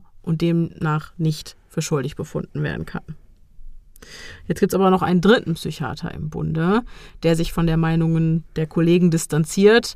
Und dieser sagt aus, dass es sich bei Heidnik um ein hochintelligentes, berechnendes Individuum handele und ihm sei bewusst gewesen, was er tat, als er die Frauen in seinem Keller versklavte. Von seinem ersichtlichen Verhalten wies vieles darauf hin, dass er versuchte, seine Taten zu verbergen und dass er nicht wollte, dass andere Leute davon erfuhren. Er scheint also die intellektuelle Fähigkeit und das Wissen zu besitzen, dass das, was er tat, falsch war. Auch die Entführungen wurden von Heidnick genauestens geplant. Er hat den Keller vor der ersten Entführung sogar mit Dämmmaterial isoliert und schalldicht gemacht. Dann den Brief, den er Sandra hat schreiben lassen und an ihre Familie schickte, die sorgfältige Entsorgung der Leichen. Sein Handeln war also definitiv täuschend, berechnend und geplant. Alles Dinge, für die man durchaus einen intakten Intellekt benötigt. Mhm. Und halt auch, dass er während er in irgendwelchen Kliniken war, ständig Kontakt mit seinem Banker hatte, sich über seinen Finanzstatus hat informieren lassen. Das alles hat Heidnik letzten Endes auch das Genick gebrochen und letzten Endes stand das Gericht auch hinter dieser Diagnose, hinter diesem Gutachten, hat sich darauf berufen. Und ja, der Psychiater kommt also letzten Endes zu dem Entschluss, dass Heidnik vielleicht an einer schweren Geisteskrankheit leide, aber die Beweise deuten darauf hin, dass er nicht geistig umnachtet war, und das Wesen und die Tat seiner Taten erkannte. Da kann und, man schon mal klatschen. Genau. Also ich finde, das ist also tatsächlich das so, dass ich halt. denke, ja, ja, ja. Also ich meine, sorry, ne? Einmal kurz um zu sagen, ich bin natürlich keine Psychiaterin und die werden ich sich bin alle auch keine Psychiaterin. die werden sich alle was dabei gedacht haben. Ja. Aber wir machen das ja auch, also die Diskussion, die wir anschließen, ist ja immer um quasi einfach nochmal unseren Meinungsaustausch zu haben. Ja. Äh, und da würde ich, also zieht es mich sehr stark hin zu der Meinung des dritten Experten. Absolut, weil, also ich möchte gar nicht absprechen, dass Gary Heidnick irgendwie keine psychische Erkrankung hatte. Die, nee, also der hatte schon ein nicht ganz geringfügiges Problem, würde ich auch sagen. De genau, also von einer schweren Geisteskrankheit ist definitiv ja. die Rede und das macht auch Sinn, nur wusste er eben in jedem Augenblick, genau. was er tut und dass er etwas Falsches tut, ja. auch wenn sich das für ihn nicht so anfühlen mag. Ja. Schlussendlich wird Gary Heidnick dann am 1. Juli 1988 in allen Anklagepunkten, und das waren einige, für schuldig befunden. Und so wird er schließlich zum Tode verurteilt. Das hatten wir in diesem Podcast auch noch nicht. Hm? Nee. Wie stehst du zur Todesstrafe? Weil es jetzt einfach der erste Fall war, in dem ein Täter zu, zum Tode verurteilt wurde? Ich finde, diese Frage ist ein Kreuz. Wenn ich ehrlich bin, halte ich da gar nichts von. Mhm. Im Sinne von, ich halte da nichts von oder ich habe da keine Meinung zu? Äh, kann ich dir so gar nicht sagen. Es mhm. ganz schwer, ganz schwer. Diese Frage habe ich mir schon oft gestellt. Es ist auch sowas, was irgendwie, ich glaube, das wurde auch in der Schule mal diskutiert oder mhm. so. In Politik oder so wie oder so. Oder Philosophie sogar, glaube ich, auch weil es ja auch eine ethische Frage ist. Mhm. Aber ich. Äh, das ist, du fragst mich, ob ich richtig finde, dass andere, dass, also dass Menschen über Menschen richten, die über Menschen gerichtet haben. Ja, stimmt. Und das ist eine Frage, die kann ich nicht beantworten. Ja. Was sagst du? Ich tue mich immer schwer mit dem Gedanken, dass der Mensch Gott spielt, was er aber auch in der Medizin eigentlich oft tut. Es ist ganz, ganz schwierig, ein ganz, ganz schwieriges Thema.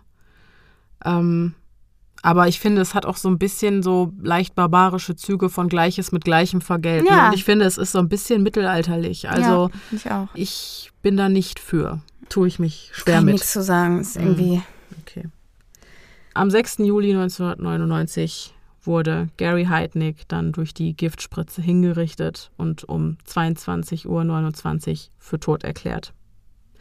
Übrigens hat er auch unmittelbar nach seiner Inhaftierung schon den ersten Suizidversuch unternommen, hat wieder versucht, sich in seiner Zelle zu erhängen, ist auch gescheitert. Der erste Termin für seine Hinrichtung wurde auf den 15. April 1997 datiert, also zwei Jahre vorher.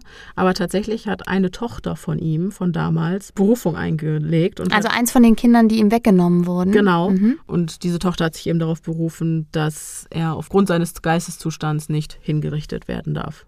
Und dann wurde das Ganze nochmal aufgeschoben. Okay. Finde ich verwirrend, weil ähm, wenn das Gericht sich anschließt der Meinung des dritten Psychiaters und mhm. der Meinung ist, der also wird zum Tode verurteilt, mhm. dann weiß man ja vollumfänglich Bescheid über seinen Geisteszustand.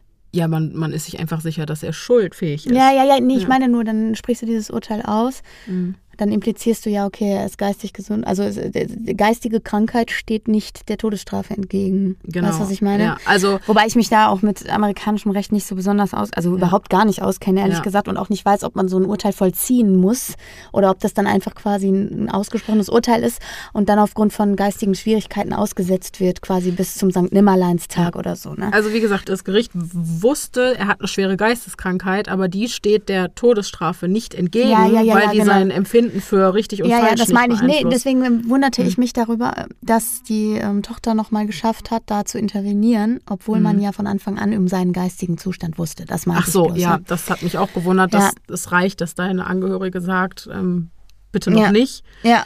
Ähm, was tatsächlich viel problematischer war vor Gericht, war die Frage nach dem Vorsatz. Und zwar ähm, brauchst du wohl die Erfüllung des Straftatbestands des First Degree Murders. Ja, genau. Und das ist die vorsätzliche ja. Tötung. Vorsatz hatte er aber nicht.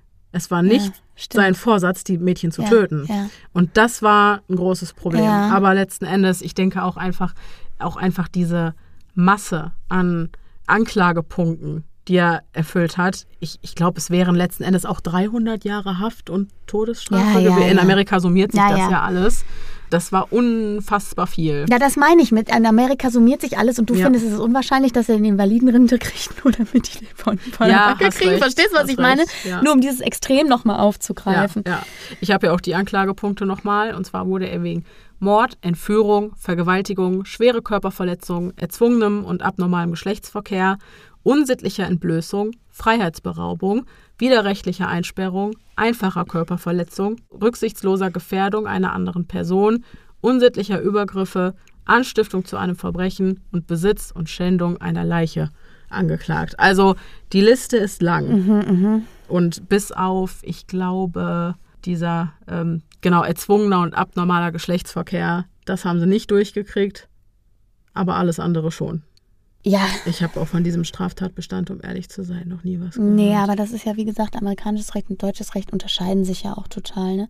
Absolut. Ähm, ja, krasser Fall. Ja, ich habe noch ein bisschen was darüber, wie es mit Josefina Rivera weiterging. Ja, gerne. Die ja auch eine große Rolle gespielt hat. Und zwar erstmal, sie war nicht schwanger. Mhm. Ihr Körper hat einfach nur aufgrund der Unterernährung mhm. und des ganzen Stresses mhm. die Funktion eingestellt. Ja. Gott sei Dank. Und unmittelbar nach Heidnigs Verhaftung ging Agnes Adams, die ja zuletzt eingesperrt wurde und auch nur tatsächlich eine Nacht, die wurde ja quasi direkt danach dann befreit, die ist mit der Story an die Presse gegangen und daraufhin schrieben die Zeitungen dann nicht ganz so pietätvolle Schlagzeilen wie Horror in der Marshall Street, Verrückter feiert Sexorgie mit angeketteten Frauen oder Sexsklavinnen und Vergewaltigung in Philadelphia. In diesen Artikeln nannte man Heidnik den Rolls-Royce Reverend, ein Mann mit einer Vorliebe für Aktien und Bondage und seine Opfer wurden als Heidniks Mädchen bezeichnet. Mhm, schön. Ja, sowas möchte man lesen, richtig? Ja, klasse. Außerdem veröffentlichen die Zeitungen auch Fotos von den betroffenen Frauen und das hatte für Josephina erhebliche Konsequenzen, denn obwohl sie nach vier Monaten Gefangenschaft schließlich entkommen konnte, hatte sie von da an immer noch nicht das Gefühl, frei zu sein, das weil, ich mir. weil sie von heute auf morgen ja quasi zu öffentlichem mhm. Eigentum wurde. Mhm. Und ständig von Leuten belagert wurde und ihre Bewegungen beschränkten sich dann auch auf die Orte, an denen die Polizei sie haben wollte. Mhm. Und solche schrecklichen Erfahrungen gehen natürlich nicht spurlos an einem Menschen vorbei, sodass sie fortan unter einer posttraumatischen Belastungsstörung und Panikattacken litt. Und das in einem Ausmaß, dass sie teilweise das Haus tagelang nicht verlassen mhm. konnte. Also ja.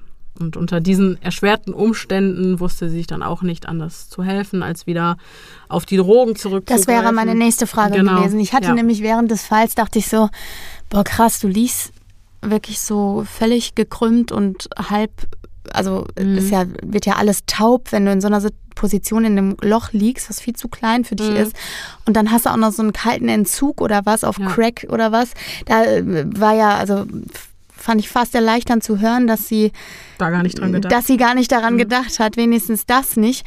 Aber ähm, das war ja zu erwarten, leider. Das äh, mhm. muss man tut leider mir schrecklich sagen. leid. Das äh, ja. Ja, das ist halt wirklich in diesem Moment für eine ehemals Abhängige der einfachste Weg, die Ängste und so in den Griff zu kriegen.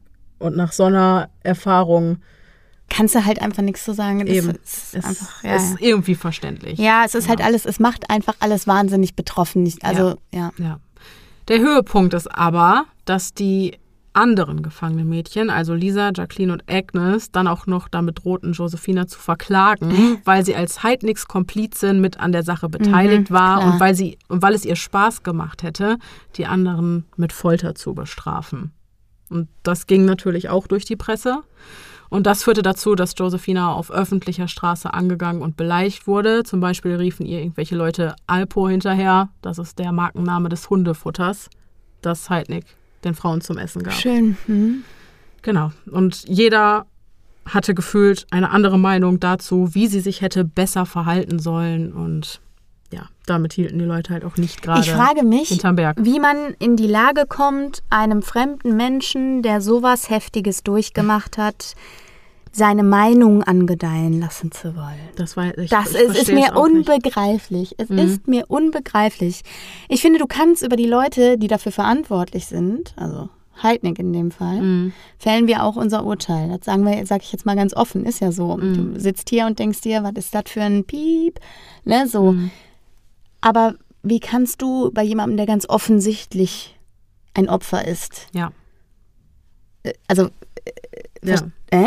Also mir ja. fehlen die Worte. Ja, ist nicht vor allem so. ohne sie wären die noch da drin. Ja. Wäre wahrscheinlich ja, keiner aus diesem Keller gekommen. Ja, ja, ja, ja das, das kommt noch dazu. Auch das, das Argument, ähm, mit dem der Anwalt von Josefina Rivera die Klage abwehren konnte. Ja. Aber einfach, ich finde das so erschreckend und schade, dass nachdem man sich gegenseitig über die schwerste Zeit in seinem Leben hinweggeholfen hat, dass man sich danach dann so urplötzlich gar nichts mehr ja. bedeutet und so voll ja. aneinander vorbeigeht irgendwie. Ja.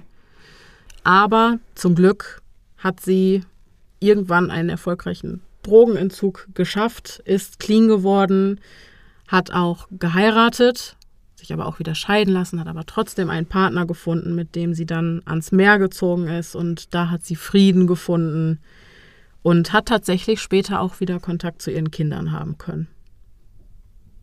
Cool. Ja. Und sie hat ein Buch über diese ganze Sache geschrieben. Mhm. Das werde ich euch natürlich auch in mhm. den Show Notes verlinken. Wie heißt es? Auf Deutsch heißt es Kälter als die Nacht. Okay. Ja, abgefahren. Mhm. Fand ich, war mit einer der härtesten Fälle, die ich je gehört habe, muss ich ganz ehrlich sagen.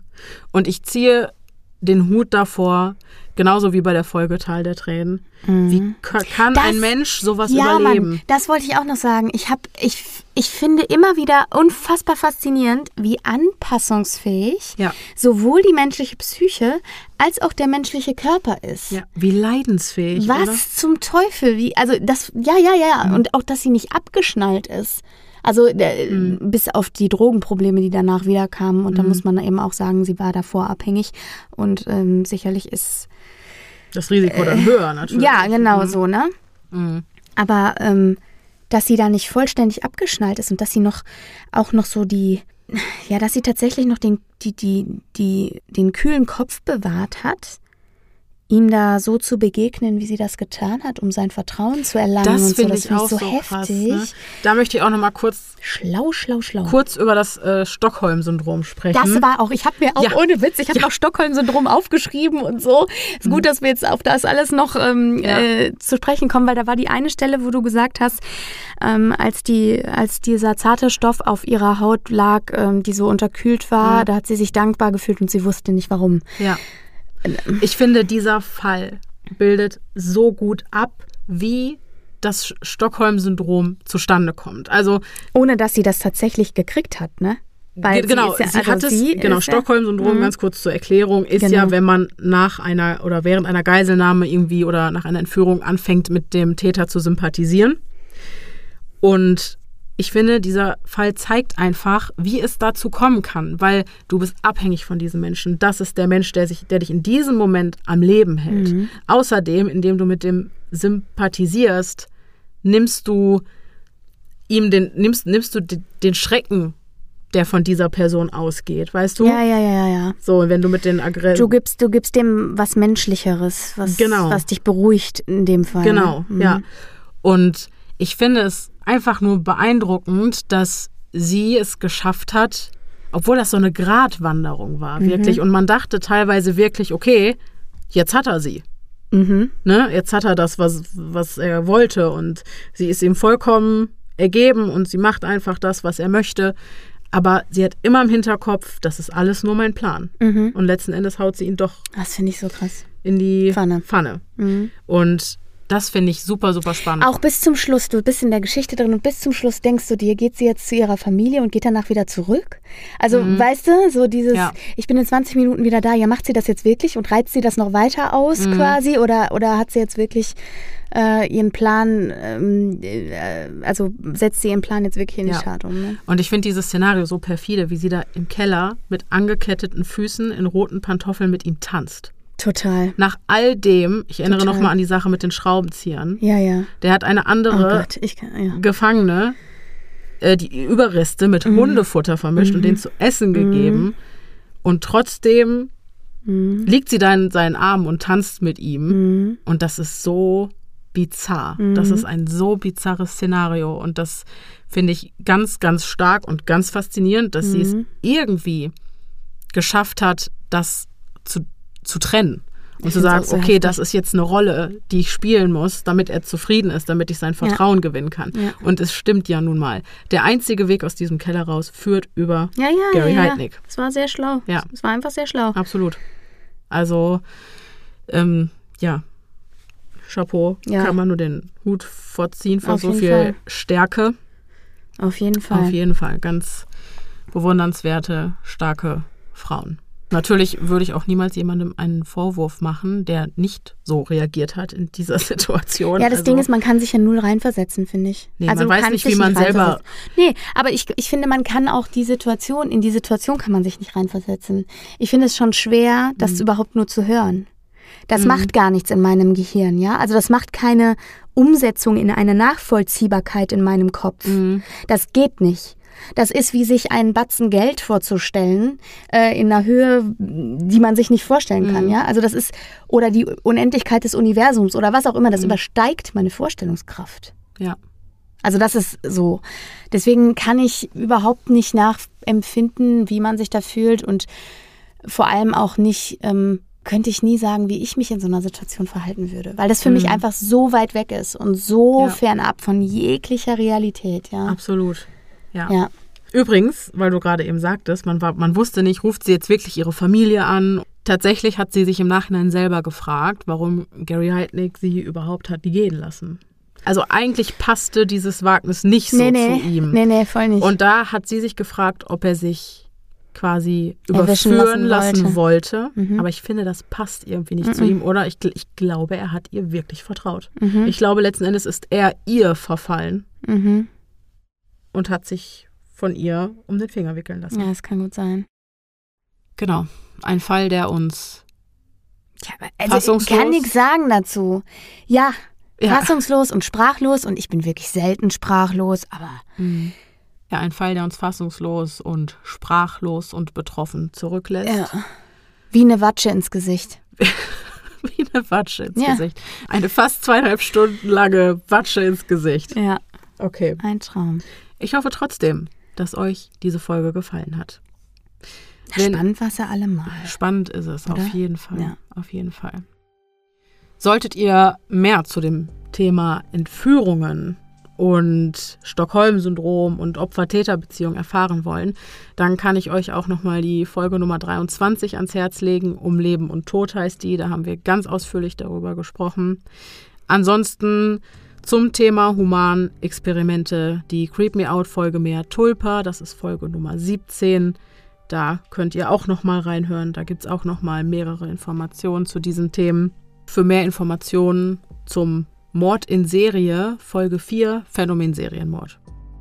Teilt uns eure Gedanken zu dem Thema gerne unter dem Beitrag der Folge auf Instagram mit podcast.stimme im Kopf heißen wir da. Ihr könnt es natürlich auch gerne per E-Mail schreiben, podcast.stimme im Kopf at gmail.com. Ich hoffe, dass euch diese Folge dennoch gefallen hat, auch wenn es eine Ohrfeige war, wie Pia sagt. Wir gehen jetzt Benjamin Blümchen hören, yes. würde ich sagen. Töret. Okay, ihr Schätze, Dank. ich bin raus. Ja, vielen Dank fürs Zuhören. Bis zum nächsten Mal. Bleibt sicher. Es, es ist, ist, gefährlich, gefährlich da draußen. draußen.